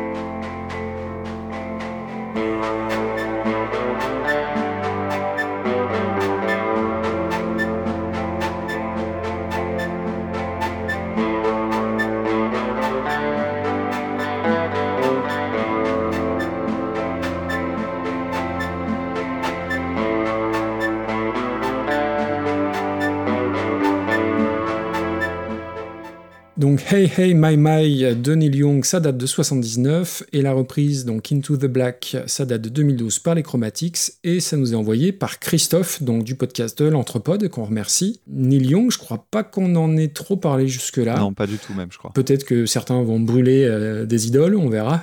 Euh, moi, Neil Young, il y a deux albums que j'aime beaucoup. Alors, Harvest euh, particulièrement, Évidemment, comme tout le monde, ouais. j'ai envie de dire. J'avais fait d'ailleurs un épisode sur Art of Gold repris par Charles Bradley. Je t'invite à l'écouter parce que version, elle est, elle est top. Et dans une moindre mesure, j'aime aussi l'album After the Gold Rush. Tout le reste que j'ai essayé d'écouter de Neil Young, je suis passé un petit peu à côté. Je suis moins, moins fan. Et ça rejoint ce qu'on a dit sur Leonard Cohen ou Springsteen, c'est-à-dire qu'il y a un côté songwriter à l'américaine, enfin à la canadienne en l'occurrence. Bah, je pense qu'il m'échappe un peu. Alors peut-être qu'il faudrait euh, me guider un peu sur quels autres albums euh, découvrir, mais à part ces deux albums-là, je connais pas grand-chose d'autre. Et la chanson en l'occurrence, je ne la connaissais pas. Hey Hey My My. Alors c'est une chanson à l'histoire un peu particulière, euh, déjà au niveau du format, parce qu'elle existe donc en acoustique sous le nom de Out of the Blue et en version électrique, donc Into the Black, les deux avec des textes différents. Et l'acoustique ouvrait l'album Rust Never Sleeps et l'autre la clôturait. Donc déjà, ça, il y avait une petite originalité par rapport à ça. Et euh, cette chanson serait née de l'inspiration euh, que Neil Young avait pour euh, Divo et de sa rencontre avec un des gars du groupe. Alors j'ai oublié le nom du mec de Divo. Et surtout, il y, a, bah, il y, a, il y a un détail de l'histoire qui n'est pas un détail. Dans le texte, il y a une phrase qui est très importante et, qui dit It's better to burn out than to fade away. En gros, pour traduire, c'est mieux de, de brûler plutôt que de mourir à petit feu. hein. Je fais une traduction à peu près. Et qu'on associe souvent à la mort de Kurt Cobain, qui admirait beaucoup Neil Young. Et il s'avère que cette phrase était la dernière phrase de sa lettre de suicide. Donc c'est quand même bien glauque. Est-ce que c'est par rapport à ça que Neil Young était officiellement le parrain du grunge? Euh, Je sais pas. D'ailleurs, en plus, il a, il a enregistré pas mal d'albums avec Pearl Jam. Toujours est-il que la chanson, je la connaissais pas. Et euh, d'entrée de jeu, j'ai été étonné du gros riff bien épais, bien rappeux, puisqu'on parle de la version électrique, qui est très moderne finalement. Ouais. La chanson date de 79, mais ça n'aurait pas dépareillé sur un album de, de grunge de 93. Il y a un aspect dans le morceau très rock alternatif. Moi, ça m'a fait penser aussi à REM euh, période euh, Monster, donc qui est leur album grunge. Vraiment, c'est formidable. Euh, J'ai adoré le gros riff super épais, j'en ai parlé. Il y a un chouette solo et c'est une chanson qui se bonifie clairement avec le temps. C'est-à-dire que je l'ai écoutée une première fois, j'ai dit ah attends c'est pas mal. La deuxième fois, je dis mais c'est génial. Et la troisième fois, j'avais le, le riff et je l'ai encore là en parlant, je l'ai encore dans la tête. Alors, il y a quand même un gros bémol, euh, c'est qu'il a une voix très particulière, Neil Young. C'est un peu une sorte de Billy Corgan euh, qui aurait une chemise à carreaux. euh, et je trouve que l'aspect plaintif de sa voix, globalement, ça se prête mieux à l'acoustique, mais c'est vraiment pour euh, faire mal aux mouches parce que la chanson, elle est formidable. Et du coup, j'étais très impatient d'avoir la, la réinterprétation des Chromatics, hein, qu'on a déjà par- dont on a déjà parlé, euh, qui sont euh, 70e, je crois, avec la reprise de Cyndi Lauper. Et euh, le riff est là. Alors il est différent, forcément, c'est moins, gras, mais c'est déjà un vrai bon gros point de repère. Et moi, c'est toujours la crainte que j'ai quand il y a des groupes de musique un peu électro qui reprennent du, classique rock, c'est qu'ils en fassent un peu trop et qu'ils laissent les guitares de côté. Là, le riff, tu le reconnais. Et puis surtout, bah, la voix, elle est beaucoup plus agréable que la voix de Neil Young, je suis désolé. Euh, L'aspect très soft et très épuré du morceau, j'ai adhéré instinctivement, instantanément. Euh, les arrangements, j'imagine tu vas en parler, mais c'est très simple, très efficace et surtout j'ai prié pour qu'ils rajoutent pas trop d'effets au fil du morceau. Et hormis des petits synthés aux deux tiers du morceau, mais qui passent très très bien, et peut-être c'est pour combler le, le solo de la version originale qu'il n'y a pas, euh, franchement euh, c'est nickel. Ce qui est drôle, c'est que la chanson de Neil Young, qui datait de 79, elle sonne comme des années 90, et là c'est un peu retour vers le futur, quoi. C'est, elle est très fidèle, mais rétro-modernisée, enfin c'est, c'est très particulier, mais j'ai longtemps hésité à la prendre en pins, parce que la version originale, ça a été une découverte que j'ai vraiment beaucoup aimée, et les Chromatics, euh, je sais pas si on se basera là-dessus par rapport au classement, mais cette reprise-là, elle est très très largement supérieure à la reprise qu'on a évoquée la dernière fois. je sais pas ce que tu en as pensé. Bah, J'avais pas du tout aimé, moi, la reprise Ouais, de exact, oui, c'est vrai. Donc, Chromatics, euh, c'est pas que je les attendais au tournant, parce que malgré tout, je me rendais bien compte qu'il pouvait y avoir quelque chose, et effectivement, j'ai pas été déçu. Je suis plutôt content de pouvoir euh, réévaluer un petit peu tout ça. Alors, la chanson euh, Hey Hey My My, ce qu'il y a de marrant, c'est que, euh, bon, alors je suis un peu comme toi, Neil Young, c'est assez éloigné finalement. je, je connais pas. Bon, en tout cas, j'en connais moins que toi encore, parce qu'en dehors de Harvest, je pense que j'ai écouté essentiellement des titres à droite à gauche et encore pas très très nombreux. Et euh, malgré tout, la chanson, j'avais l'impression de la connaître, mais tellement. Et en fait, pour une raison toute conne, t'as parlé des REM. En fait, le riff est un énorme rip-off de la chanson The One I Love. Ah ok, Ah bah, c'est drôle que tu en parles, c'est une de mes chansons préférées des Et ben, REM. c'est la raison pour laquelle j'avais l'impression de la connaître parce que euh, ça, j'arrêtais pas de me dire, mais putain, je, je connais ce morceau, je savais que c'était REM, Ouais, jusqu'au dis, moment euh. où j'ai eu en tête la phrase du refrain d'REM qui s'est calée sur la mélodie de la chanson de, de Neil Young et je fais, ok, c'est REM. Ok. Donc j'ai retrouvé comme ça. Euh, tu as parlé de Divo. Effectivement, il y a notamment une vidéo qui est vachement bien sur euh, le net que je vous invite à retrouver où en fait tu vois Neil Young jouer avec le groupe, avec Divo. Et c'est une vidéo où la chanson elle est tirée sur 9 minutes et ça a l'air d'être un bordel dans le studio, mais complet et Tu sais que j'aime beaucoup Divo. Oui. Euh, ça me fait d'ailleurs plaisir de me dire que Divo revient euh, un peu par la fenêtre euh, après le, le classement de Satisfaction.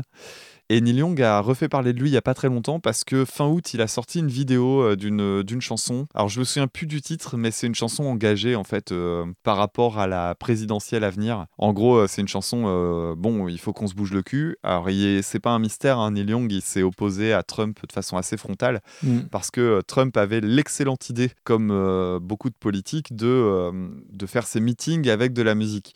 Sauf qu'il a pris la chanson euh, Keep on Rocking euh, in a Free World, je crois que c'est ça le titre exact. C'est ça. Et ça n'a pas plu à Neil Young, Ah, évidemment, qu'il l'a sommé d'arrêter ça, ce que d'ailleurs Trump n'a pas fait, je crois, pendant un moment. Et, euh, et donc oui, il est opposé à Trump. Je pense pas, je sais pas s'il est supporter de Biden ou non, mais euh, il a en tout cas, il s'opposait à Trump et il l'a fait savoir. Donc c'est une petite anecdote comme ça que je, que je glisse au passage, mais euh, il a refait parler de lui en 2020, ce qui était une très bonne nouvelle parce que moi je pensais qu'il était mort. Ah, mais ça, mais ça va pas, non. Et donc non, bah non, il est pas mort. Ah non, ouais. Euh, Pour ce qui est de la reprise des Chromatics, bah oui, je l'ai dit, euh, c'est c'est une bien meilleure surprise que celle d'avant. Tu parlais de ce côté euh, rétro-modernisme, rétro-futurisme, appelons ça comme on veut. Euh, ouais, c'est une version un peu cold wave, euh, notamment à cause de la guitare avec la reverb. Ouais. Mais euh, c'est marrant parce que dès qu'arrive le piano, non, tu te rends compte qu'on est aujourd'hui. Mais c'est vrai que dès que la guitare arrive, pouf, t'es envoyé dans une autre époque. Et ça, c'est un gros point positif à mon sens, parce que on a l'impression qu'elle est une composition originale. Et je la trouve assez réussie, vraiment. J'ai un petit bémol quand même dessus. Vas-y. C'est que je la trouve un peu longue. Bon, faut dire, elle dure quand même 5 minutes 22. Ouais, ouais. C'est Oui. un peu long pour moi. Ça m'a pas dérangé. Mais c'est euh, mais c'est très très réussi, ouais.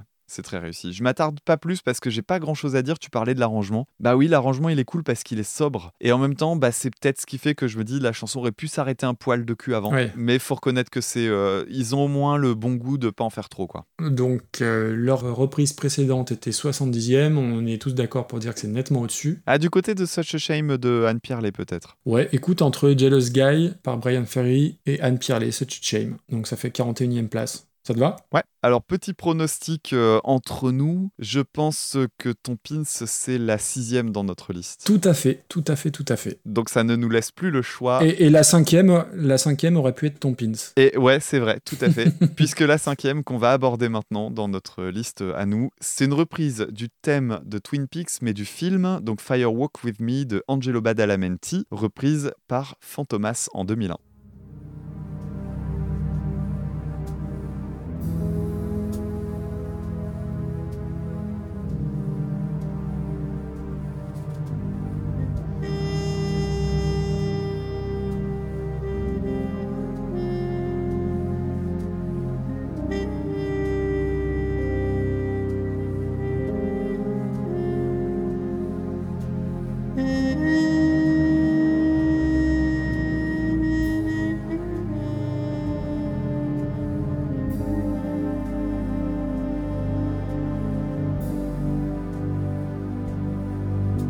On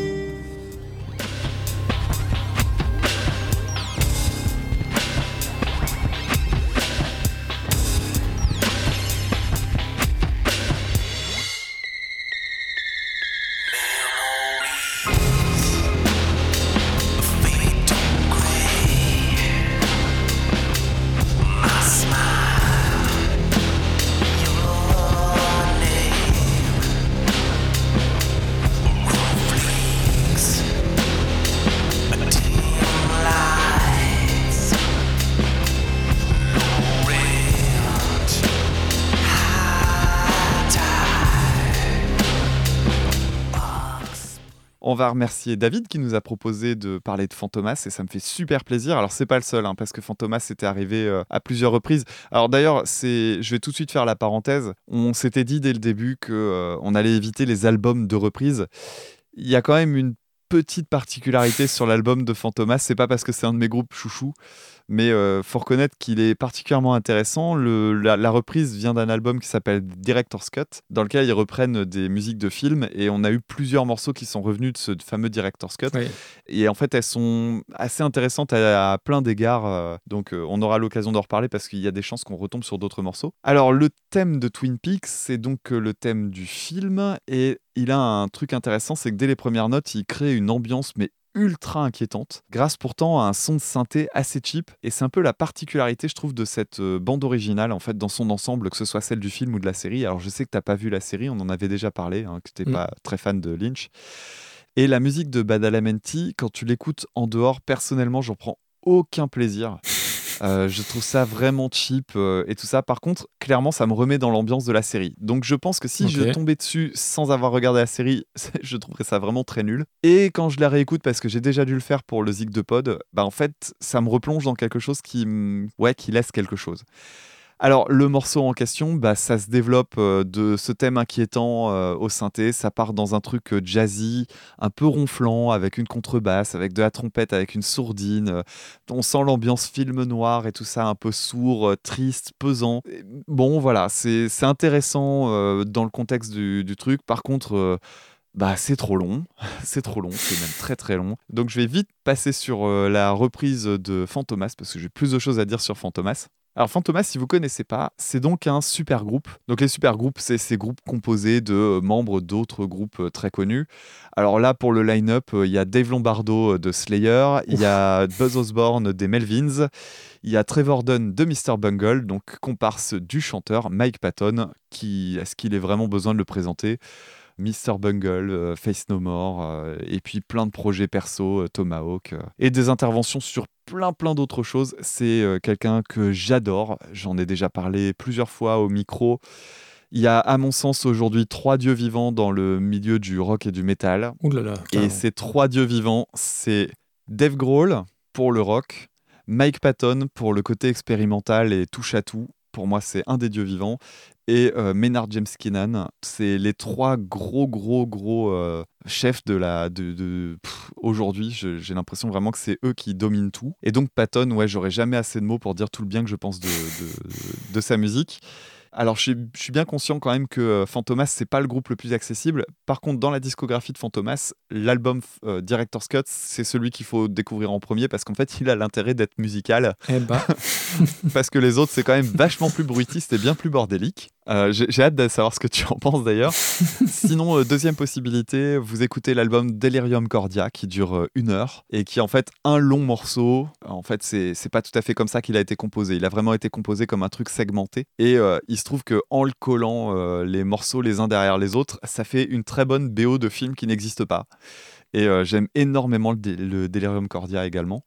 Bon bref, pour en revenir à- au Director's Cut, c'est un très très bon album. Et la version de Twin Peaks, je trouve que c'est une excellente adaptation parce que c'est pas tout à fait une reprise. ouais. Ça va un peu plus loin que ça. Alors on n'est pas dans la jurisprudence pour autant parce que c'est quand même très fidèle euh, au morceau d'origine, mais il y a quand même de l'adaptation pour une raison toute conne, c'est que bah, il rajoute des paroles déjà. Mm. Il chante et il chante en fait la mélodie de la trompette et il le fait très bien avec une voix euh, de tête euh, Ah, il chante bien. hein. bah, un peu exagéré, mais ça colle Il bien à l'ambiance. Je trouve que l'ambiance. Bordel. ouais, ah bah, Mike Patton chantait bien. Voyons, qu'est-ce que tu dis?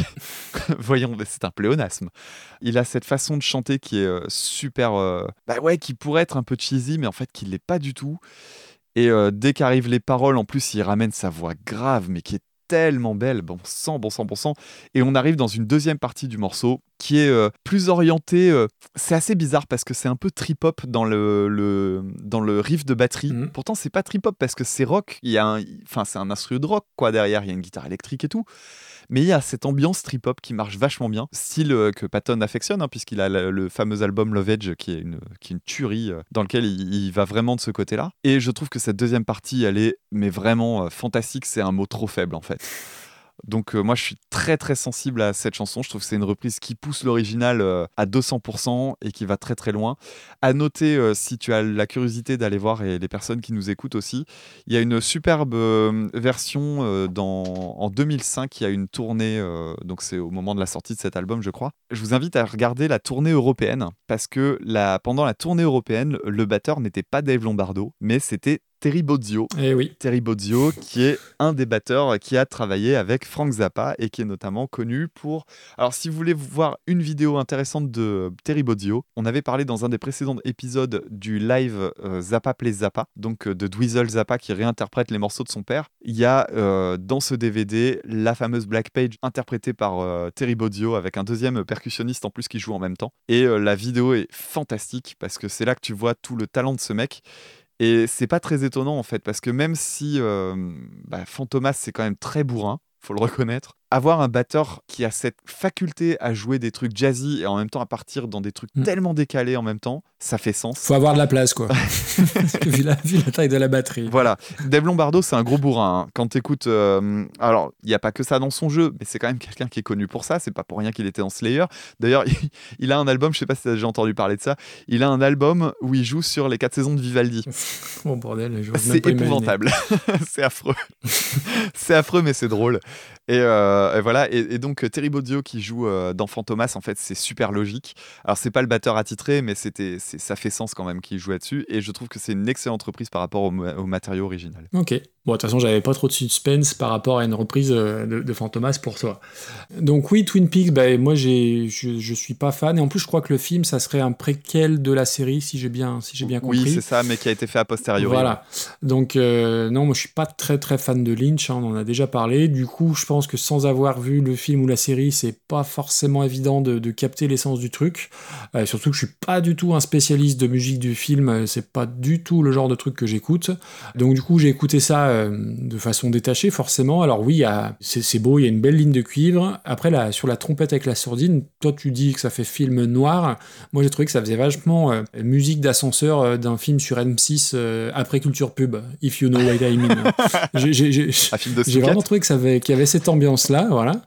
Après, dans la seconde partie de l'original, ouais, il y a une ambiance un peu plus creepy déjà. C'est léger, mais tu commences euh, à percevoir ça et surtout, tu commences à percevoir ce que Fantomas va en faire, c'est-à-dire la dynamité. Euh, c'est beau, mais pour euh, paraphraser Jacques Chirac, c'est long, mais c'est beau, mais c'est long. Voilà. Donc ensuite sur Fantomas, alors moi je suis moins, moins fan que toi. Moi j'ai- j'aime énormément euh, Mike Patton, mais euh, c'est dans Face No More que je le préfère et dans une toute petite moindre mesure Mr. Bungle. Et j'ai tendance à préférer Mr. Bungle à Fantomas. Je trouve qu'il y avait euh, Ah oui, bah oui, euh, une ligne directrice un peu plus précise chez Mr. Bungle. Fantomas, ça part vraiment dans tous les sens, mais de, de façon, euh, de façon exponentielle. Écoutez la reprise du, du film Le Parrain hein, sur l'album Director's Cut, ça, va, bah, ça risque de vous réveiller. La reprise, elle est plus angoissante dès le départ. Je trouve que direct, t'es dans l'ambiance, et c'est aussi plus court, donc plus concentré, et ça, c'est une très très bonne idée. Et voilà, moi, ce que je retiens, c'est la partie, tu vois, j'ai noté la partie un peu trip-hop, parce que pour moi, je- je- j'assimile ça à du trip-hop, et c'est ce qui sauve la reprise pour moi. Ah ouais, l'a sauvé. Enfin, pas la sauver, c'est ce qui m'en fait m'en rappeler, en fait. D'accord. Euh, le le reste, je trouve ça relativement anecdotique, hormis la voix, que, mais je suis, je suis très client de sa voix, donc euh, ça, euh, j'en j'en doutais pas trop. Mais au départ, bon, je trouvais pas ça extraordinaire, mais vraiment, il y a cette partie trip-hop avec plein de détails à écouter au casque, hein, il y en a un petit peu de partout, Ouais. Euh, mais il y en a un petit peu de partout, bien. Pas il y en a un petit peu de partout et ça dégueule, c'est un petit peu de partout cohérent. Cohérent dans la folie de, Fantomas. Après, moi j'ai énormément de, mal à faire le lien avec l'original parce que c'est pas mon truc. Euh, je serais très emmerdé pour la classer. Après, il- moi il aurait fallu que ce soit euh, la partie trip-hop tout le temps pour que vraiment je trouve ça fantastique. Là, je trouve ça bien, mais pas incroyable. D'accord. Voilà. Donc après, comment classer ça? Vraie bonne question, parce que c'est inclassable à l'image de, de Patton, de toute façon. Mhm. Toi, tu vois ça, euh, bon, première moitié, j'imagine? Tu vois, je vois Cheryl Crow, je le mets pas en dessous, et en même temps, je, le, je vois bien que au-dessus il y a les chromatiques, et je le vois en dessous des chromatiques éventuellement. Ouais. Moi, ça tiendrait qu'à moi, je le mettrais au-dessus, mais euh, Non, non. c'est, je sais que sur le Director's Cut, c'est pas la meilleure reprise. J'en ai une en tête qui, à mon sens, euh, pourrait l'exploser, donc euh, je vais pas la surestimer si tu veux. C'est quoi ton plancher Franchement, j'hésite à la mettre au-dessus ou en dessous de Feeling Good de, par Muse. euh, Eh ben écoute, je te propose de la mettre juste au-dessus de Sweet Child O' Mine. Donc en dessous de William Scheller. Ouais, donc ça nous fait une, une très honnête 46e place. Ça fait deux jolies voix pas loin dans le classement. Ouais, allez, vendu. Et donc on arrive au dernier morceau, le dixième morceau de ce douzième épisode, et c'est un pins. euh, bon, j'ai longtemps hésité parce que vous l'avez entendu, euh, il y a plein d'autres morceaux qui auraient mérité cette place. Et donc là, on va reparler à nouveau de Georges Brassens. euh, on en avait déjà parlé dans les premiers épisodes, et avec ma deuxième chanson préférée de son répertoire, La non-demande en mariage, donc chanson qui date de 1966, et la reprise par Rodrigo Amarante qui date de 2013, et ça nous a été envoyé par Améthyste. Il peut sembler de tout repos de mettre à l'ombre au fond d'un pot de confiture la jolie pomme défendue, mais elle est cuite, elle a perdu son goût nature. J'ai l'honneur de ne pas te demander ta main.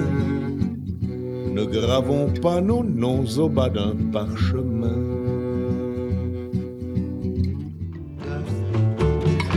Cai o véu com ele o encanto, o segredo da sereia, o canto de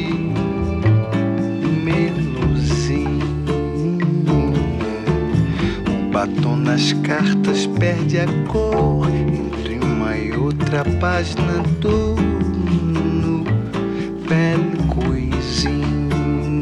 Eu tenho a honra de não te pedir a mão Pra que firmar no pergaminho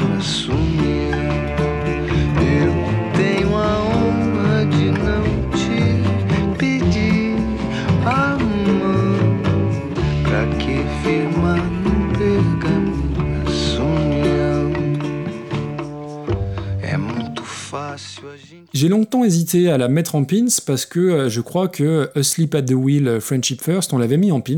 Et du coup, je me suis dit, mais bon, ça fait deux pins de Brassens, est-ce que c'est pas un peu beaucoup Et au final, euh, on s'en fout un peu parce que le pin, c'est à la hauteur de l'émotion que la chanson m'a procuré. Donc Brassens, du coup, on, en a déjà parlé, je vous, vous fais pas le refrain. C'est celui qui fait rimer nouilles avec couilles. Au-delà de la vanne, j'aime beaucoup et grâce à, grâce à ma mère. Et cette chanson, donc je l'ai dit, c'est ma deuxième préférée. Ma première étant Supplique pour être enterré sur la plage de Sète. Et euh, donc la non-demande en mariage, en l'occurrence, c'est une chanson qui a une histoire particulière pour Brassens, Eh oui. puisqu'il a rencontré une jeune femme donc qui était d'origine estonienne, si je dis pas de bêtises, qui s'appelait Joa. Et c'était l'amour impossible parce que, alors pas tellement parce qu'elle était étrangère, mais parce qu'elle était mariée. Mais au-delà de ça, leur relation va durer très longtemps, je crois plus de 30 ans. Et la chanson viendrait de cette relation qui serait en plus la seule relation euh, qu'on connaît de Georges Brassens. Donc rien pour ça déjà, elle mérite qu'on s'y intéresse. Le texte est incroyable, alors avec le, le parler de l'époque et le phrasé de, Brassens. Mais voilà, moi, il y a une strophe que, que j'ai retenue. Il peut sembler de tout repos de mettre à l'ombre au fond d'un pot de confiture la jolie pomme défendue, mais elle est cuite, elle a perdu son goût nature. Alors, isolé comme ça, ça fait pas forcément sens, mais dans la lecture du texte en entier, bah, c'est magnifique. Alors, oui, sa façon de chanter, euh, ça a clairement vieilli. Il a un vibrato qui est très particulier, Brassens, mais c'est ultra mélodique. Le refrain, euh, la mélodie, elle est fantastique. L'habillage est certes très austère, euh, violoncelle, la guitare avec la pompe habituelle.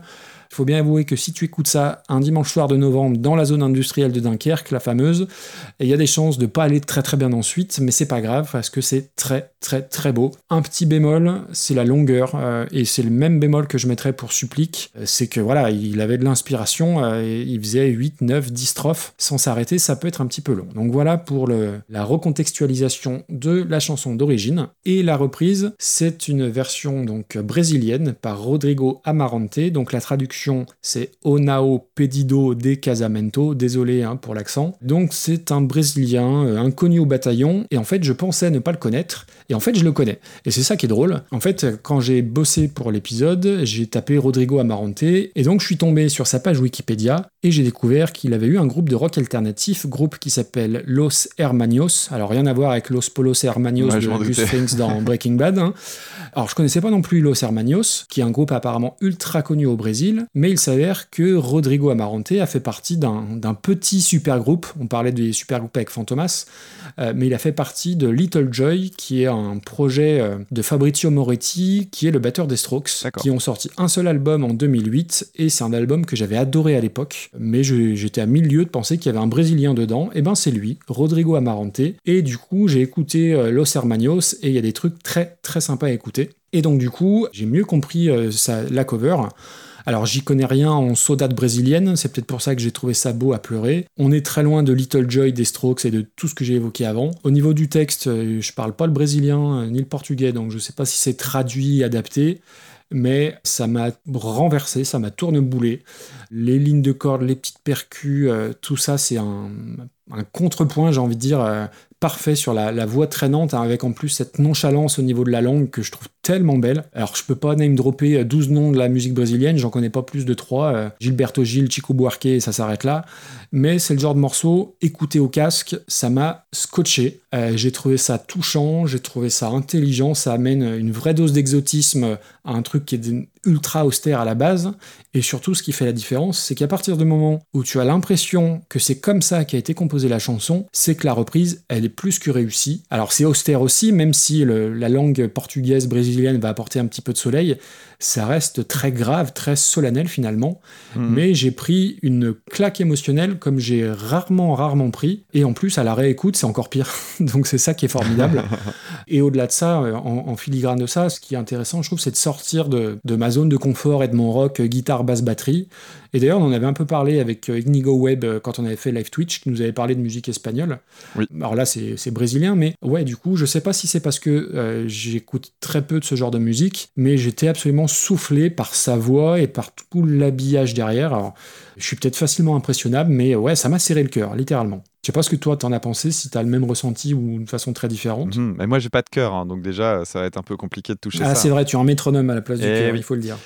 Alors pour en revenir d'abord sur Brassens, euh, effectivement on en avait déjà parlé. Tu as donné ta préférée, moi je l'avais déjà dit je crois aussi, euh, je crois que ma préférée c'est Les Passantes, qui est pas un texte de lui d'ailleurs. Sinon il y a Les Oiseaux de Passage qui est très bien. Et donc celle-là, oui effectivement elle fait partie de mon top 3 de Brassens. C'est un de ses plus beaux textes. Oui. Là, il n'y a pas à tortiller. C'était moderne à l'époque. Faut pas l'oublier, ça. hein, la question du mariage et compagnie. Et d'ailleurs, même encore aujourd'hui, quand je vois à quel point le mariage, que moi je considère comme une institution, mais passéiste à crever, je crois que je me Ah, marierai est jamais de ma vie. C'est pas du tout ma culture. Et je- alors, loin de moi l'idée d'en juger, mais je me rends compte que c'est encore aujourd'hui une institution qui compte, alors que putain, il y a tellement d'autres façons de vivre. Et puis il y a tellement de divorces aussi. Ouais. Mais Mhm. euh, bon, voilà quoi. Alors c'est marrant parce que tu parlais de, de Joa, donc euh, Pupchen, c'était son surnom. Il y a un truc, c'est que la chanson est biographique, autobiographique. Pourtant, il laissait transparaître très peu de choses de sa vie privée Ouais. dans sa musique. Il était très pudique comme, euh, comme monsieur. Et celle-là, elle est vraiment euh, très calquée en fait sur sa vie privée, puisque de ce que j'en ai compris, euh, la fameuse Joa, en fait, il vivait pas avec elle. Ils se sont fréquentés tout ce qu'on veut, mais ils s'appelaient tous les jours, à heure fixe selon la légende. Ils se voyaient très régulièrement, euh, tous les euh, tous les deux trois jours, voire tous les jours. Quand il était en tournée, ils étaient cul et chemise, elle était là tout le temps. Mais ils n'ont pas vécu ensemble. Et cette façon-là de vivre, on sait que dans les années 60, ça pue le quand dira-t-on, quoi. Ouais, bien sûr. Après, c'était son esprit libertaire hein, qui veut ça. Mais, mais oui, je trouve que c'est une histoire marquante. Je trouve que ça sublime un peu la chanson d'une certaine manière. Mhm. Et euh, ça sublime la chanson qui avait pas besoin d'être sublimée. Parce que quand tu regardes le texte, c'est le genre de texte, quand tu le lis, tu te sens plus intelligent à la fin. c'est bourré de références culturelles. formule, Alors en ouais. plus, il y a un site internet que je vous recommande qui s'appelle analysebrassens.com. Il y a une analyse de cette chanson-là en particulier. Ah oui, on a des pages. Hein. Ouais, et qui est passionnante. Notamment, euh, tu vois, moi, c'est con, mais euh, c'est la première fois, du coup, que pour euh, m'intéresser à la chanson, je m'intéressais à certains termes qui sont dedans. Notamment, il y a un mot qui m'a toujours marqué, c'était la lèche frite. Oui. Je savais pas ce que ça voulait dire. Euh, bon, euh, la lèche frite, c'est juste un truc qu'on met en dessous euh, de, de ce qui cuit dans les fours pour ramasser la graisse. Et en fait, dans la chanson, ça a carrément du sens, en fait, ça. Pareil, mettre que, que Q-U-X, ça veut dire cuisinier. Et dans la chanson, en fait, c'est- c'est pour parler du quotidien. C'est l'idée de. Ça va être ridicule à un moment donné euh, dans notre amour que de se voir en train de faire la popote pour l'un ou pour l'autre, quoi. Et euh, c'est tellement bien dit euh, que c'est superbe. Et puis il y a des références culturelles. Alors Mélusine, du coup, je me suis intéressé à la légende de Mélusine, hein, qui est un Mhm. personnage qui était dans la littérature médiévale. Alors pour la petite histoire, le, dans les paroles, c'est super bien servi parce qu'en fait, il dit en gros le secret de Mélusine, il faut pas briser le secret de Mélusine. Et en fait, le secret de Mélusine, dans l'histoire du roman, euh, Mélusine, c'est une personne qui a subi un sort, et son sort, c'est que le samedi, le bas de son corps se transforme en un corps de serpent. Et donc, son drame, c'est qu'elle doit trouver un, un époux qui accepte de ne jamais lui poser de questions sur son absence le samedi, parce qu'elle elle demande en gros de disparaître les samedis. C'est respecté. Elle vit le parfait amour, elle a des enfants, etc. Jusqu'au terrible jour où euh, son mari euh, finit par euh, quand même vouloir percer le secret, et en plus pas forcément par malice. Et en fait, il se rend compte qu'elle a un, un bas de serpent pendant qu'elle prend un bain, si je dis pas de bêtises. Et là, en fait, euh, lui, il intervient, il comprend pas et elle s'enfuit parce que euh, sa mère, à Mélusine, avait aussi, euh, s'était aussi enfuie avec ses enfants suite à la découverte d'un secret euh, terrible. Bref, c'est en plus moi je trouve ça chouette parce que du coup ça te replonge dans des histoires comme ça qui sont médiévales et oubliées et et- alors que c'est beau. Ah bah, on est assez loin de l'audi reprogrammé de Jules, hein, du coup. Ah, mais c'est clair, c'est clair. Et pareil, deuxième reprise, deuxième référence, il y a une référence à un personnage qui m'est extrêmement cher de la littérature, qui est Don Quichotte. La référence, c'est La Dame de mes pensées, qui est euh, la façon qu'il a de parler de, de Dulcinée. Et euh, bon, bah voilà, alors, si vous avez un seul bouquin à lire dans votre vie euh, qui soit un, un roman très très ancien, lisez Don Quichotte. C'est drôle. J'ai pas lu, Mais c'est drôle à pleurer alors que ça date du 16e, si je dis pas de conneries. C'est comme lire Shakespeare. Shakespeare, tu te dis, ouais, c'est un vieux truc. Mais non, tu te marres en lisant Shakespeare, j'en ai parlé la dernière fois. Lisez Don Quichotte, c'est à mourir clair. de rire. Et euh, si ça vous fait chier de lire euh, Don Quichotte en entier, il y a des adaptations notamment pour les enfants qui sont des textes tronqués. Et en fait, même les textes tronqués sont géniaux. J'en ai fait un l'année dernière avec mes élèves et c'était génial et les gosses ont adoré parce que c'est d'une drôlerie. euh, Enfin bref. Donc il y a toujours un truc à aller chercher dans le texte, c'est super riche. Et un dernier point sur le texte de Brassens, il y a un truc que j'adore qu'il fait. Alors je sais pas si c'est un nom, je pense que oui, mais je ne l'ai pas. c'est qu'il coupe ses rimes en fait. Oui. Par exemple, va- j'ai l'honneur de ne pas te de mander ta main et donc en fait il fait les césures en plein milieu des mots et à certains moments ça permet de faire des espèces de jeux de mots qui sont euh, vraiment vraiment super subtils Ouais. et je trouve ça mais fantastique Par contre, il, faut, il faut prendre du temps pour. euh, il faut te poser, euh, aller Ouais. sur Internet, sortir le, le texte, parce que comme ça, à l'écoute, oui, oui. euh, tu, tu passes à côté de, de plein plein de choses, quoi. Ah oui, moi c'est une chanson que j'ai aimée euh, pendant des années en me disant mon Dieu qu'elle est belle cette chanson avec plein Ouais. de, de trucs qui me plaisaient et en fait à chaque fois que je la lis je, me, je trouve un truc en plus. Et tu disais il y a beaucoup de strophes, bah oui, bah donc du coup c'est un texte à tiroir, faut aller chercher plein de choses. ça. Et, et là tu vois le truc sur Mélusine, c'est la première fois que je m'y intéressais et j'ai trouvé ça superbe de, de découvrir ce passage là, tu vois. Alors pour la, la reprise, non, tu n'es pas trop sensible. C'était magnifique. Ah, on est d'accord, hein. Alors déjà il y a, il y a Wow. une petite coquetterie que j'ai beaucoup aimée, c'est que la chanson de Brassens, elle est en, en 4-4, donc c'est-à-dire c'est euh, voilà la guitare en fait elle frappe tous les temps sur 4 temps, c'est super classique. Et euh, dès que tu passes euh, dans cette espèce d'instrumentation façon bossa, et ben tu passes en ternaire avec alors pour les puristes c'est du 12-8. Euh, en gros, il y a toujours cette structure avec des, des trucs par 4 temps, sauf qu'en fait, tu coupes par paquet de 3. Quand tu écoutes juste la guitare, les impacts, les, les- les coups de doigts sur les cordes sont par paquet de 4. Par contre, si tu sens le tempo derrière des percussions et tout ça, c'est du ternaire. Ça fait 1, 2, 3, 1, 2, 3, 1, 2, 3. Ok. Et ça, c'est super beau. Le, 10 le 12-8, moi, c'est un type de mesure que je trouve super joli. Ça se sent en deux secondes quand tu connais un petit peu les signatures rythmiques. Tu le captes en deux secondes que c'est ça. C'est très, très beau. Et euh, en fait, c'est con, mais c'est ça qui te fait passer dans une autre ambiance euh, bah, sud-américaine, du coup. Mhm. Et c'est super agréable. Il y a un passage dans le morceau, euh, tu parlais de la richesse de l'instrumentation. C'est vrai qu'il y a- c'est pareil que tout à l'heure, je disais qu'il y avait des chansons, j'ai arrêté de prendre des notes parce qu'il y avait trop de choses à dire. Là, c'est exactement la même chose.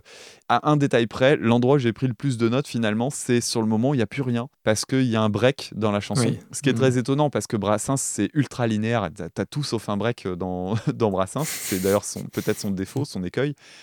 Mais là, tu as un break qui est ultra épuré où tu as juste la contrebasse, les percus, quelques notes en, en pizzicato, c'est-à-dire jouer au doigt sur le violoncelle parce qu'il y a un- un- une contrebasse et un violoncelle, Mhm. et juste la voix qui est superbe et la sonorité du portugais. Ah oui, c'est ça qui est fou, ouais, ouais, C'est ouais. magnifique, c'est super voluptueux. Il y a un côté, euh, tu laisses traîner les sons, t'articules très peu, et en fait, Alors quand c'est caricaturé par les, par les inconnus, c'est très drôle le portugais. Mais, Oui, euh, tu peux pas ne pas y penser. évidemment. Je suis d'accord. mais, euh, mais, mais en réalité, euh, en musique, c'est magnifique, c'est super joli. Tu parlais de la traduction, je parle pas le portugais non plus, mais je suis quand même allé regarder Mhm. ce que ça donnait parce que je croyais reconnaître notamment le nom Mélusine, je l'avais entendu. Et le texte a l'air méga fidèle parce que bon, bah, c'est quand même une langue latine, donc du coup, c'est relativement transparent. Alors en termes de sonorité, pas du tout, par contre, à l'écrit, oui. Et euh, j'ai l'impression que c'est un texte, mais euh, ouais, c'est c'est pas un copier-coller, mais c'est méga fidèle. Et puis, euh, quand tu arrives à la fin, il y a encore des petits détails qui s'ajoutent avec un petit xylo, mais vraiment très très loin derrière. C'est superbe du début à la fin. J'ai adoré cette version. C'est à tomber par terre, ouais. on est d'accord. Et du coup, ouais, euh, Los Hermanos, donc son groupe de, de rock brésilien, je pense que je vais me pencher très sérieusement dessus parce que j'ai vraiment eu un gros gros coup de cœur euh, pour sa voix, déjà même la tessiture de sa voix au-delà de, des arrangements et tout, j'ai vraiment trouvé ça fabuleux, fabuleux, fabuleux. Et, et puis au- au- au-delà de ça, euh, en plus, c'est là où je me rends compte que l'aura de Brassens, elle est bien plus grande que ce que je pouvais imaginer avant d'attaquer ce podcast, quoi, parce que déjà la dernière fois avec Friendship First, c'était assez fou, Ouais, quoi. C'est un mec qui a traversé les frontières, quoi. Ah ouais, alors donc pour moi, ça va très très haut, mais Eh genre ben, vraiment. J'ai même un truc à te proposer. Vas-y, dis-moi. Est-ce qu'on ne devrait pas le placer au-dessus de, de ton étalon qui est euh, Charles Bradley? Ah bah si, si, pour moi ça va au-dessus même. Je regardais plus haut pour ne rien te cacher. D'accord. Alors, bah, dans ce cas-là, j'ai un autre truc à te proposer. Vas-y, dis toujours. Tu veux me faire baisser euh, The Gathering? Voilà, tout à fait. Je la voyais juste en dessous de While My Guitar Gently Weeps, qui, à mon avis, ramenait plus d'originalité dans l'instrumentation. Après, si tu veux la faire entrer dans du top 10, euh, why not hein? Ah, c'est dur. Ouais, c'est là, là, ça devient C'est compliqué. dur, c'est dur. Après, il y a un aspect aussi nouveauté, c'est-à-dire que euh, tu me dirais que dans le top 10, ici, il y a Alléluia qu'on a fait la dernière fois et While My Guitar Gently Weeps juste avant. Donc il y a quand même des, des titres euh, récents, entre guillemets. Mhm.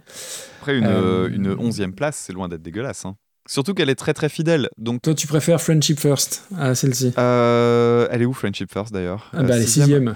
Ouais, je, je trouve qu'elle va tellement plus loin en fait dans le dans l'instrumentation Ouais. qu'elle Mhm. mérite de rester là. Ouais, je vois ce que tu veux dire. Et bah écoute, ouais, ouais, on la met euh, en dessous de While My Guitar Gently Weeps. Elle frôle le top 10. Bah, enfin, c'est chouette quand même, c'est beau, c'est une belle place. Ça reste un méga un méga beau classement. ouais. Donc c'est Rodrigo Amarante. Et merci à Métiste, parce que sans ça, je serais jamais tombé là-dessus. Et c'est fantastique. Bon, et quel épisode, dis donc, en termes de qualitativement, c'est C'est assez clair. dingue. hein. On s'était dit hein, qu'on avait Oh une, playlist euh, mastoc hein, quand même, Ouais. euh, quand on s'en est rendu compte qu'on a commencé à écouter euh, chacun de notre côté. Et force est de constater que le classement, bah oui, il est à la hauteur de ça. Donc si on résume ce qu'on a classé aujourd'hui, bah, le premier dans ce qu'on vient de classer, c'est euh, Rodrigo Amarante à l'instant, donc en 11e position. Ensuite, on a The Kills avec List of Demands. Alors, gros coup de foudre aussi Ah pour oui. la version originale, rappelons-le. Mm. En 16e position, Singing in the Rain de Jamie Cullum. Alors, euh, petit regret de Jamie Cullum, on se rend compte que. Qu'elle est trop basse. voilà, elle est trop basse parce qu'il y a, y, a, y a quand même un truc, c'est Robbie Williams avec Beyond the Sea. On est d'accord tous les deux pour dire que euh. Singing in the Rain devrait être euh, à cette place-là et, et inversement. Mais bon, c'est ainsi fait, c'était classé en deuxième épisode. Euh, C'est les anomalies qu'impose euh, bah, ce jeu-là. jeu. On a gravé dans l'aluminium, l'aluminium apparaît. voilà, c'est ça. Ensuite, euh, I Bet You Look Good on, on the Dance Floor en, en 28e position. Donc euh, tout ça, c'est quand même très très haut dans le classement. On redescend un peu, mais on reste au-delà de la première moitié avec les Chromatics Ouais. euh, en 42e, Twin Peaks en 47e. bon, après, ça se gâte. Après, on a un gros gap. hein. On n'a on a rien trop au milieu en fait. Après, ça, se- ça se pète bien ça. la gueule quand même. Donc on est à la 110e place, donc on a Les loups sont entrés dans Paris par Juliette. À la 113e, l'affreuse version de Funky Town par les Tréponempal.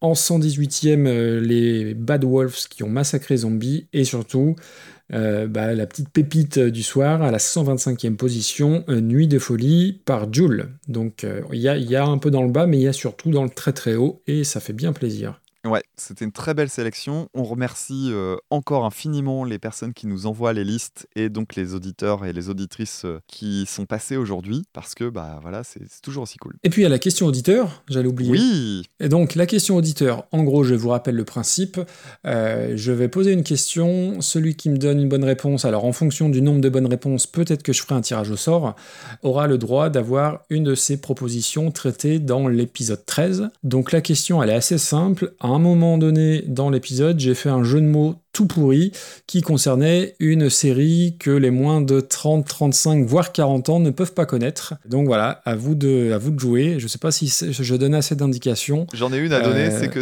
ton jeu de mots était non seulement pourri, mais il était surtout d'une discrétion admirable parce que je connaissais pas la série, j'ai repéré le jeu de mots. Voilà, donc avec ça, vous devriez vous débrouiller. Et donc du coup, bah, vous envoyez tout ça euh, reconversionpodcast.gmail.com. Ça marche aussi en euh, DM sur Twitter ou sur Discord. Et voilà, je ferai un petit tirage au sort euh, rapidement. Et donc le gagnant ou la gagnante verra sa proposition traitée en priorité dans l'épisode 13, comme ça a été le cas pour Gontran. Voilà, voilà. Très bien. Alors on rappelle, on profite de l'occasion pour rappeler comment nous envoyer les listes. Vous pouvez nous envoyer donc euh, une série de morceaux euh, qui seraient pas dans notre master list, qui est quand même vraiment balèze maintenant, puisqu'on en... enfin elle, a dé- elle était déjà vraiment balèze, mais disons que ça a continué d'augmenter, puisque alors attends, on en est où là? Je vérifie. Moi, j'ai encore 864. oui 864 morceaux, sachant que j'ai encore deux mails que j'ai pas traités. Ah, bien. Donc on, on se rapproche euh, tout doucement des 900 et qui dit qu'on se rapproche des 900 dit qu'on se rapproche aussi des 1000. Peut-être qu'un jour on atteindra les 1000 morceaux. Donc n'hésitez pas à nous envoyer un morceau dont vous pensez qu'il n'est pas dedans parce qu'il y a encore plein de morceaux que moi j'apprécie beaucoup et toi aussi d'ailleurs Mm. euh, qui ne sont pas dans la liste et, et des fois c'est un peu rageant malgré nos gros appels du pied qu'on fait euh, à un groupe euh, qui se déguise en fantôme. Là aussi, c'est discret. J'avais déjà été très peu discret sur cette chanson-là, il n'y a pas très longtemps. Donc voilà, bref, euh, il y, a- y y plein plein de choses euh, qui ne sont pas encore dans la liste, donc vous pouvez nous les envoyer. Ça se passe sur euh, soit recoversionpodcast.gmail.com, donc euh, la même adresse que pour répondre au concours, ou écoutesapodcast.gmail.com, ou passer par le site internet euh, écoutesapodcast.fr, sur lequel vous pouvez retrouver également à la fois les listes mises à jour pour chacun des épisodes et la liste générale, parce que bon, bah évidemment, là on arrive à 130 morceaux, donc on va commencer à se perdre un petit peu. Et surtout, vous y retrouvez les playlists faites avec amour par Maxime sur Spotify, ce qui vous permet de découvrir les morceaux euh, plus en profondeur, euh, un peu dans, dans nos conditions à nous, euh, une fois que vous avez écouté l'épisode. Exactement. Voilà, voilà. T'as très bien dit. Et je vais te proposer une chose, Damien. Je- tu me dis, pour rajouter un peu de, de sel à tout ça, on va citer les neuf prochains auditeurs Mhm. ou auditrices qui verront leurs propositions traitées dans le prochain épisode. Ça te va? Ouais, ça va faire un petit teasing, comme ça vous Exactement. content de savoir que vous allez être euh, concerné. Donc, on aura Marine P. Ensuite, on aura Eric Momo. Ensuite, on aura Allo Vieux Fou Rêveur, tout un programme. Puis, on aura Alexandre Cassegrain. On aura Mathias alias Black Wolf. Puis, Maxime Vincent. Ensuite, Fabien Lérac. Xavier Baquet. Et pour terminer, Thomas DP. Voilà. Donc vous verrez vos reprises dans le prochain épisode. Plus un auditeur ou une auditrice mystère qui aura trouvé ton jeu de mots. Tout pourri. on peut préciser ça si tu veux. Dans l'actu Damien, qu'est-ce que tu sors bientôt? Alors, ça fait euh, quelques jours que je bosse euh, d'arrache-pied sur euh, un épisode et j'ai fait une énorme connerie, c'est que je me suis euh, attardé sur un autre épisode en même temps. Donc, j'ai deux gros textes qui sont en cours d'écriture. Ok. Tant et si bien que je voulais sortir un épisode, de, bah, du coup, par rapport à la date où on enregistre, après-demain. Je vais essayer de le faire quand même. Ok, donc dimanche, Voilà. très bien. Donc soit je le sors, euh, soit il sera déjà sorti, soit euh, il sortira la semaine prochaine. Mais ouais, j'ai travaillé là-dessus et j'ai fait une euh, grosse analyse d'album. Ça faisait super longtemps que j'avais pas fait ça et ça me fait trop de bien de repartir euh, creuser à mort. Bah là, en l'occurrence, une artiste française et j'avais tellement de choses à dire. Eh ben, je vais pas le dire. Je vais pas le dire, mais euh, ça m'a fait euh, vachement plaisir. Je peux te donner la date de sortie de l'album si tu veux. Ouais, C'est un album de beaucoup. 2003. 2003. Non, mais c'est un album de 2003 qui est une pépite pas possible. Et, euh, et c'est une artiste sur laquelle il y a tellement de choses à dire que c'est, je suis ravi de le faire. Donc voilà, j'ai, mais j'avais, ça fait longtemps que je pense à cet épisode, mais j'avais pas commencé à le travailler. Et là, en fait, tout est venu d'un coup. J'ai écrit 5 pages et je dois avoir traité euh, à peine un tiers de ce Ah que ouais. j'ai envie de dire. Oh. Euh, voilà, donc c'est c'est très très dense, mais je sais pas quand est-ce que ça va arriver parce que dans l'organisation des épisodes, il devrait y avoir un zig de pod entre deux. Enfin bref, donc c'est un peu le foutoir, comme d'hab. Euh, en tout cas, je, même si la parution se fait moins fréquente euh, de mon côté, ça turbine, ça turbine, ça turbine, et je suis pas là de m'arrêter parce que des épisodes, j'en ai euh, une dizaine dans ma tête qui sont prêts à être enregistrés. Ah, super. Bon, très bien. Et toi de ton côté Alors, de mon côté. Le 50e épisode, c'est fait Alors, le 50e épisode, euh, c'est fait. Euh, le 51e, c'est fait aussi. Du coup, alors, euh, quand l'épisode va sortir, si vous pourrez euh, m'entendre, j'ai participé à un goûter avec les trois gus de Tartine Ta Culture. Cool. Et ouais, c'était super chouette, où je suis arrivé avec un thème. Donc, euh, bah, je peux le dire puisque l'épisode sera sorti. Le thème, c'est l'automne. J'ai pas eu beaucoup d'inspiration, mais on, on a parlé pendant une heure et demie autour de ça, et c'était très très chouette. Et puis il y aura le deuxième volet de mon diptyque sur Billy Paul. Donc ça aussi je peux le dire puisque l'épisode sort jeudi. Donc le premier euh, c'était Elton John donc qui chantait Your Song et qui était repris par Billy Paul. Ce coup-ci c'est L'arroseur arrosé puisque c'est Billy Paul qui est repris. Donc la chanson Me and Mrs Jones qui est son Ah. tube ultra connu Ouais. qui est repris par un de mes chanteurs préférés, le chanteur des Rival Sons, donc euh, dans une façon très sobre guitare-voix. Et c'est un épisode de 45 minutes. Ah ouais. Euh, donc j'ai beaucoup parlé, j'ai encore appris plein de trucs. Et parce qu'en fait, j'avais fait une consultation sur Twitter en demandant aux gens euh, ce qu'ils pensaient que je devrais améliorer dans le podcast. Et beaucoup m'ont dit, euh, bah, des fois, c'est peut-être pas assez long, tu pourrais en dire un peu plus. Donc euh, bah, j'ai pris ça au pied de la lettre. Eh, Et flatteur. boum, je dis, il y a. Bah, oui, oui, complètement. Et boum, je dis donc un épisode de 45 minutes avec alors différents extraits, mais avec. euh, voilà, je, je- je parle de, de la suite de la vie de Billy Paul et je parle aussi de, donc de Jay Buchanan, le chanteur des Rival Sons, qui a une voix absolument incroyable. Et c'est un épisode dont je suis très très fier et je suis très fier du nom parce que je, galère toujours à trouver un, titre d'épisode. Et là, j'ai trouvé un titre avec un petit jeu de mots et je suis content. Voilà, ça suffit à, ma satisfaction. Et j'espère que ça marchera parce que j'y ai passé quand même beaucoup plus de temps que d'habitude. Donc voilà. Et j'y pense, mais euh, c'est quand même le podcast des deux grands bavards. Parce que là où moi je m'amuse à faire des épisodes de 45 ou 50 minutes d'analyse sur un album et je me dis c'est déjà pas mal, toi t'arrives à faire 45 minutes sur une chanson quand même. Ouais, alors après, je brode tout. je, je diffuse pas qu'une seule chanson. Bien mais, sûr, euh, et, sûr. et surtout, euh, on m'a fait la remarque, euh, et qui est très justifiée, c'est que je parlais trop vite. Ah et oui c'est vrai, quand j'ai récou- ouais, ouais, et quand j'ai- que je parlais trop vite et que peut-être que je laissais pas assez euh, respirer. Et bah, en fait, là, j'ai enregistré l'épisode et en fait, j'ai tout recoupé en, en laissant des respirations, des pauses, parce qu'effectivement, en termes de rythme, euh, bah voilà, c'était ça, ça allait trop vite. Et en réécoutant des vieux épisodes, euh, je me suis rendu compte que je laissais pas assez de place entre, entre deux phrases. Donc du coup, euh, je trouve que de ce point de vue-là, mes épisodes vont être un petit peu meilleurs parce qu'ils seront un peu plus aérés, quoi. D'accord, bah c'est rigolo parce que je suis habitué à écouter tous les podcasts que j'écoute en x1,4. Ah ouais? Ouais, et Ouais. sauf les podcasts de musique. Donc en fait, ça fait que je suis très habitué à un débit rapide. D'ailleurs, il y a des émissions qui deviennent. C'est pas qu'elles sont meilleures, mais c'est juste que quand je reviens à un rythme normal, je trouve qu'elles perdent énormément. Alors c'est le cas notamment de Ouais, deux heures de perdu. comprends. Deux heures de perdu en x1,4, c'est génial. Et euh, quand je reviens au truc normal, je trouve que ça, que ça manque de patates. J'adore écouter euh, Retour vers le turfu en x1,4 parce que euh, Luc parle déjà très très vite. Et donc du coup, ça a un débit de mitraillette qui est assez marrant. Ouais. Euh, mais les, les épisodes de, de musique, je les écoute à un rythme normal et du coup, toi, ça m'a jamais marqué, mais peut-être parce qu'on a déjà l'impression que tu parles en x1,4. Bah peut-être, ouais. Et, et je m'en suis aperçu, et tu vois, on me l'a dit, euh, c'est Marine d'ailleurs qui me l'a dit, euh, tu parles trop vite. Et je l'ai écouté, et effectivement, je trouve qu'elle, à, à- à l'écoute, euh, je trouve que c'est beaucoup plus agréable. Donc euh, désolé pour les 51 premiers épisodes où je parlais trop vite. je vais faire un effort. Mieux vaut tard que jamais. C'est ça. Et ben, c'était un bien bel épisode, encore une fois. Ouais, carrément, carrément. Merci à toutes et à tous en tout cas, et puis bah rendez-vous dans un mois. Attends, juste un truc. euh, on Ah, peut peut-être recommander aux personnes qui ne le feraient pas encore de nous suivre, notamment sur Twitter, parce que euh, Oui, tout à fait, au cas où on viendrait à Oui. faire un, de nouveau un live, il se peut que ça se décide un peu à la dernière minute, parce que bon, bah, ça se fait euh, selon nos emplois du temps respectifs. Eh bien, on annonce ça via Twitter, et puis on, on s'amuse bien via Twitter aussi. on se scud la gueule à longueur de temps. Oui, oui.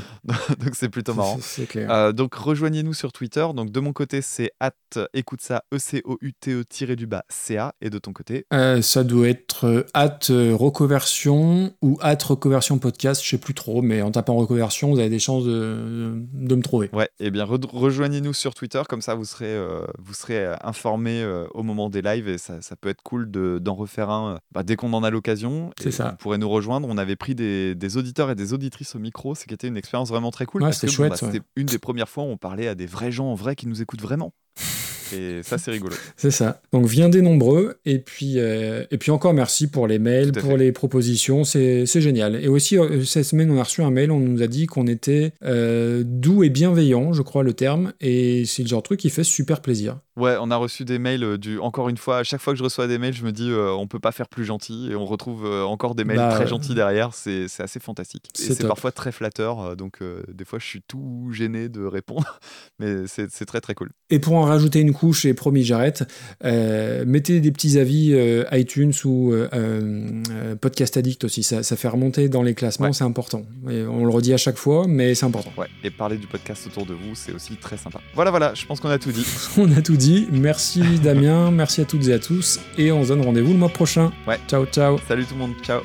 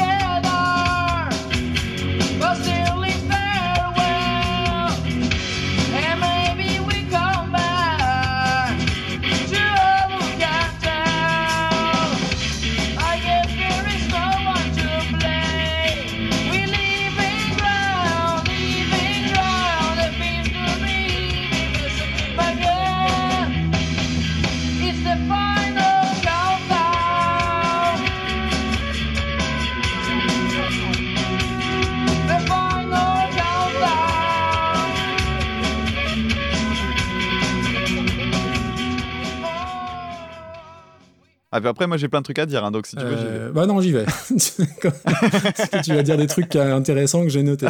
ok. Euh, je vais reprendre parce qu'en plus j'ai une punchline. Merde, où est-ce que je vais viser Attends. Et là, du coup, euh, je suis content de t'avoir laissé commencer.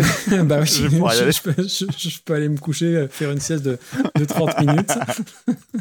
Et encore, et encore, euh, je, vais le faire parce que j'ai le plaisir d'une petite trouvaille qui me fait bien plaisir, mais j'aurais bien aimé passer derrière toi. Mais en même temps, Comme tu veux. hein. je suis curieux de, je suis curieux de savoir ce que tu vas dire après ce que je. Ah, moi j'ai deux, trois, ouais, ouais. Comme tu veux. Et donc euh, la chance. En, en- ouais. en vrai, je viens de le, je viens de le décider. hein. C'était un autre truc que j'avais pensé à la base, mais si, si ça va pas, on changera. On verra à la fin, tu, tu rajouteras au montage. Ouais, Bref, ça, ça- moi ça me va très bien. Jeu de mots pourris, c'est très bien. Jamie Cullum, ça ressemble quand même un peu à Speculum. Aussi, Voilà. ouais. Donc euh, oui, là je vais faire un jeu de mots, tu rebondis pas, ça sera là la, la question auditeur. Dans... Toi aussi, ça va être sur un objet de gynécologie? Pas, pas du tout, ça sera beaucoup plus fin que ça. D'accord. T'as Là, c'est pas, c'est pas mal. hein. Un objet de gynécologie, euh, le caca, il y a 5 minutes. Il y a du niveau. Euh, c'est ça, hop. Euh, Moi qui suis... je me fais rire tout seul, c'est moche, putain. c'est naze. Euh, tu tu m'entends? Oui, oui, je t'entends très bien. Oui, oui. En off, le, le jeu de mots, bon, il était pourri, mais il était. Je l'ai- euh, J'ai entendu, je l'ai entendu, c'est pour ça que j'ai ri. Et bon euh, je, couperai, je, couperai, je couperai au montage parce que je connaissais pas. C'est juste que la façon que tu as eu de le dire était tellement peu discrète Bah, que je suis sûr que, Bah je suis oui, sûr mais- que quelqu'un qui écoute avec son ordi pas loin, il va juste faire Ouais, ouais. comme j'ai fait parce que je connaissais pas. hein. Je poserai la, Mais bon, c'est la très question bien. à la fin. très bien. Ok.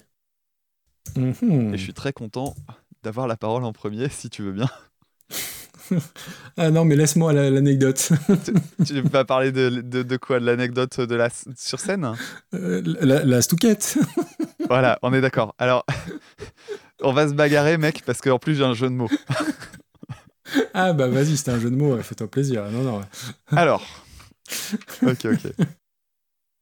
Ah, et en plus, on est, on est synchro sur les classements et tout, c'est pas beau ça? Ça, on est synchro, on est d'accord. Impeccable. Magnifique. Et en plus, tu fais des, plus de jeux de mots que moi. Ouais, je dit, c'est ta, mauvaise, Ah. ça, c'est ta mauvaise influence.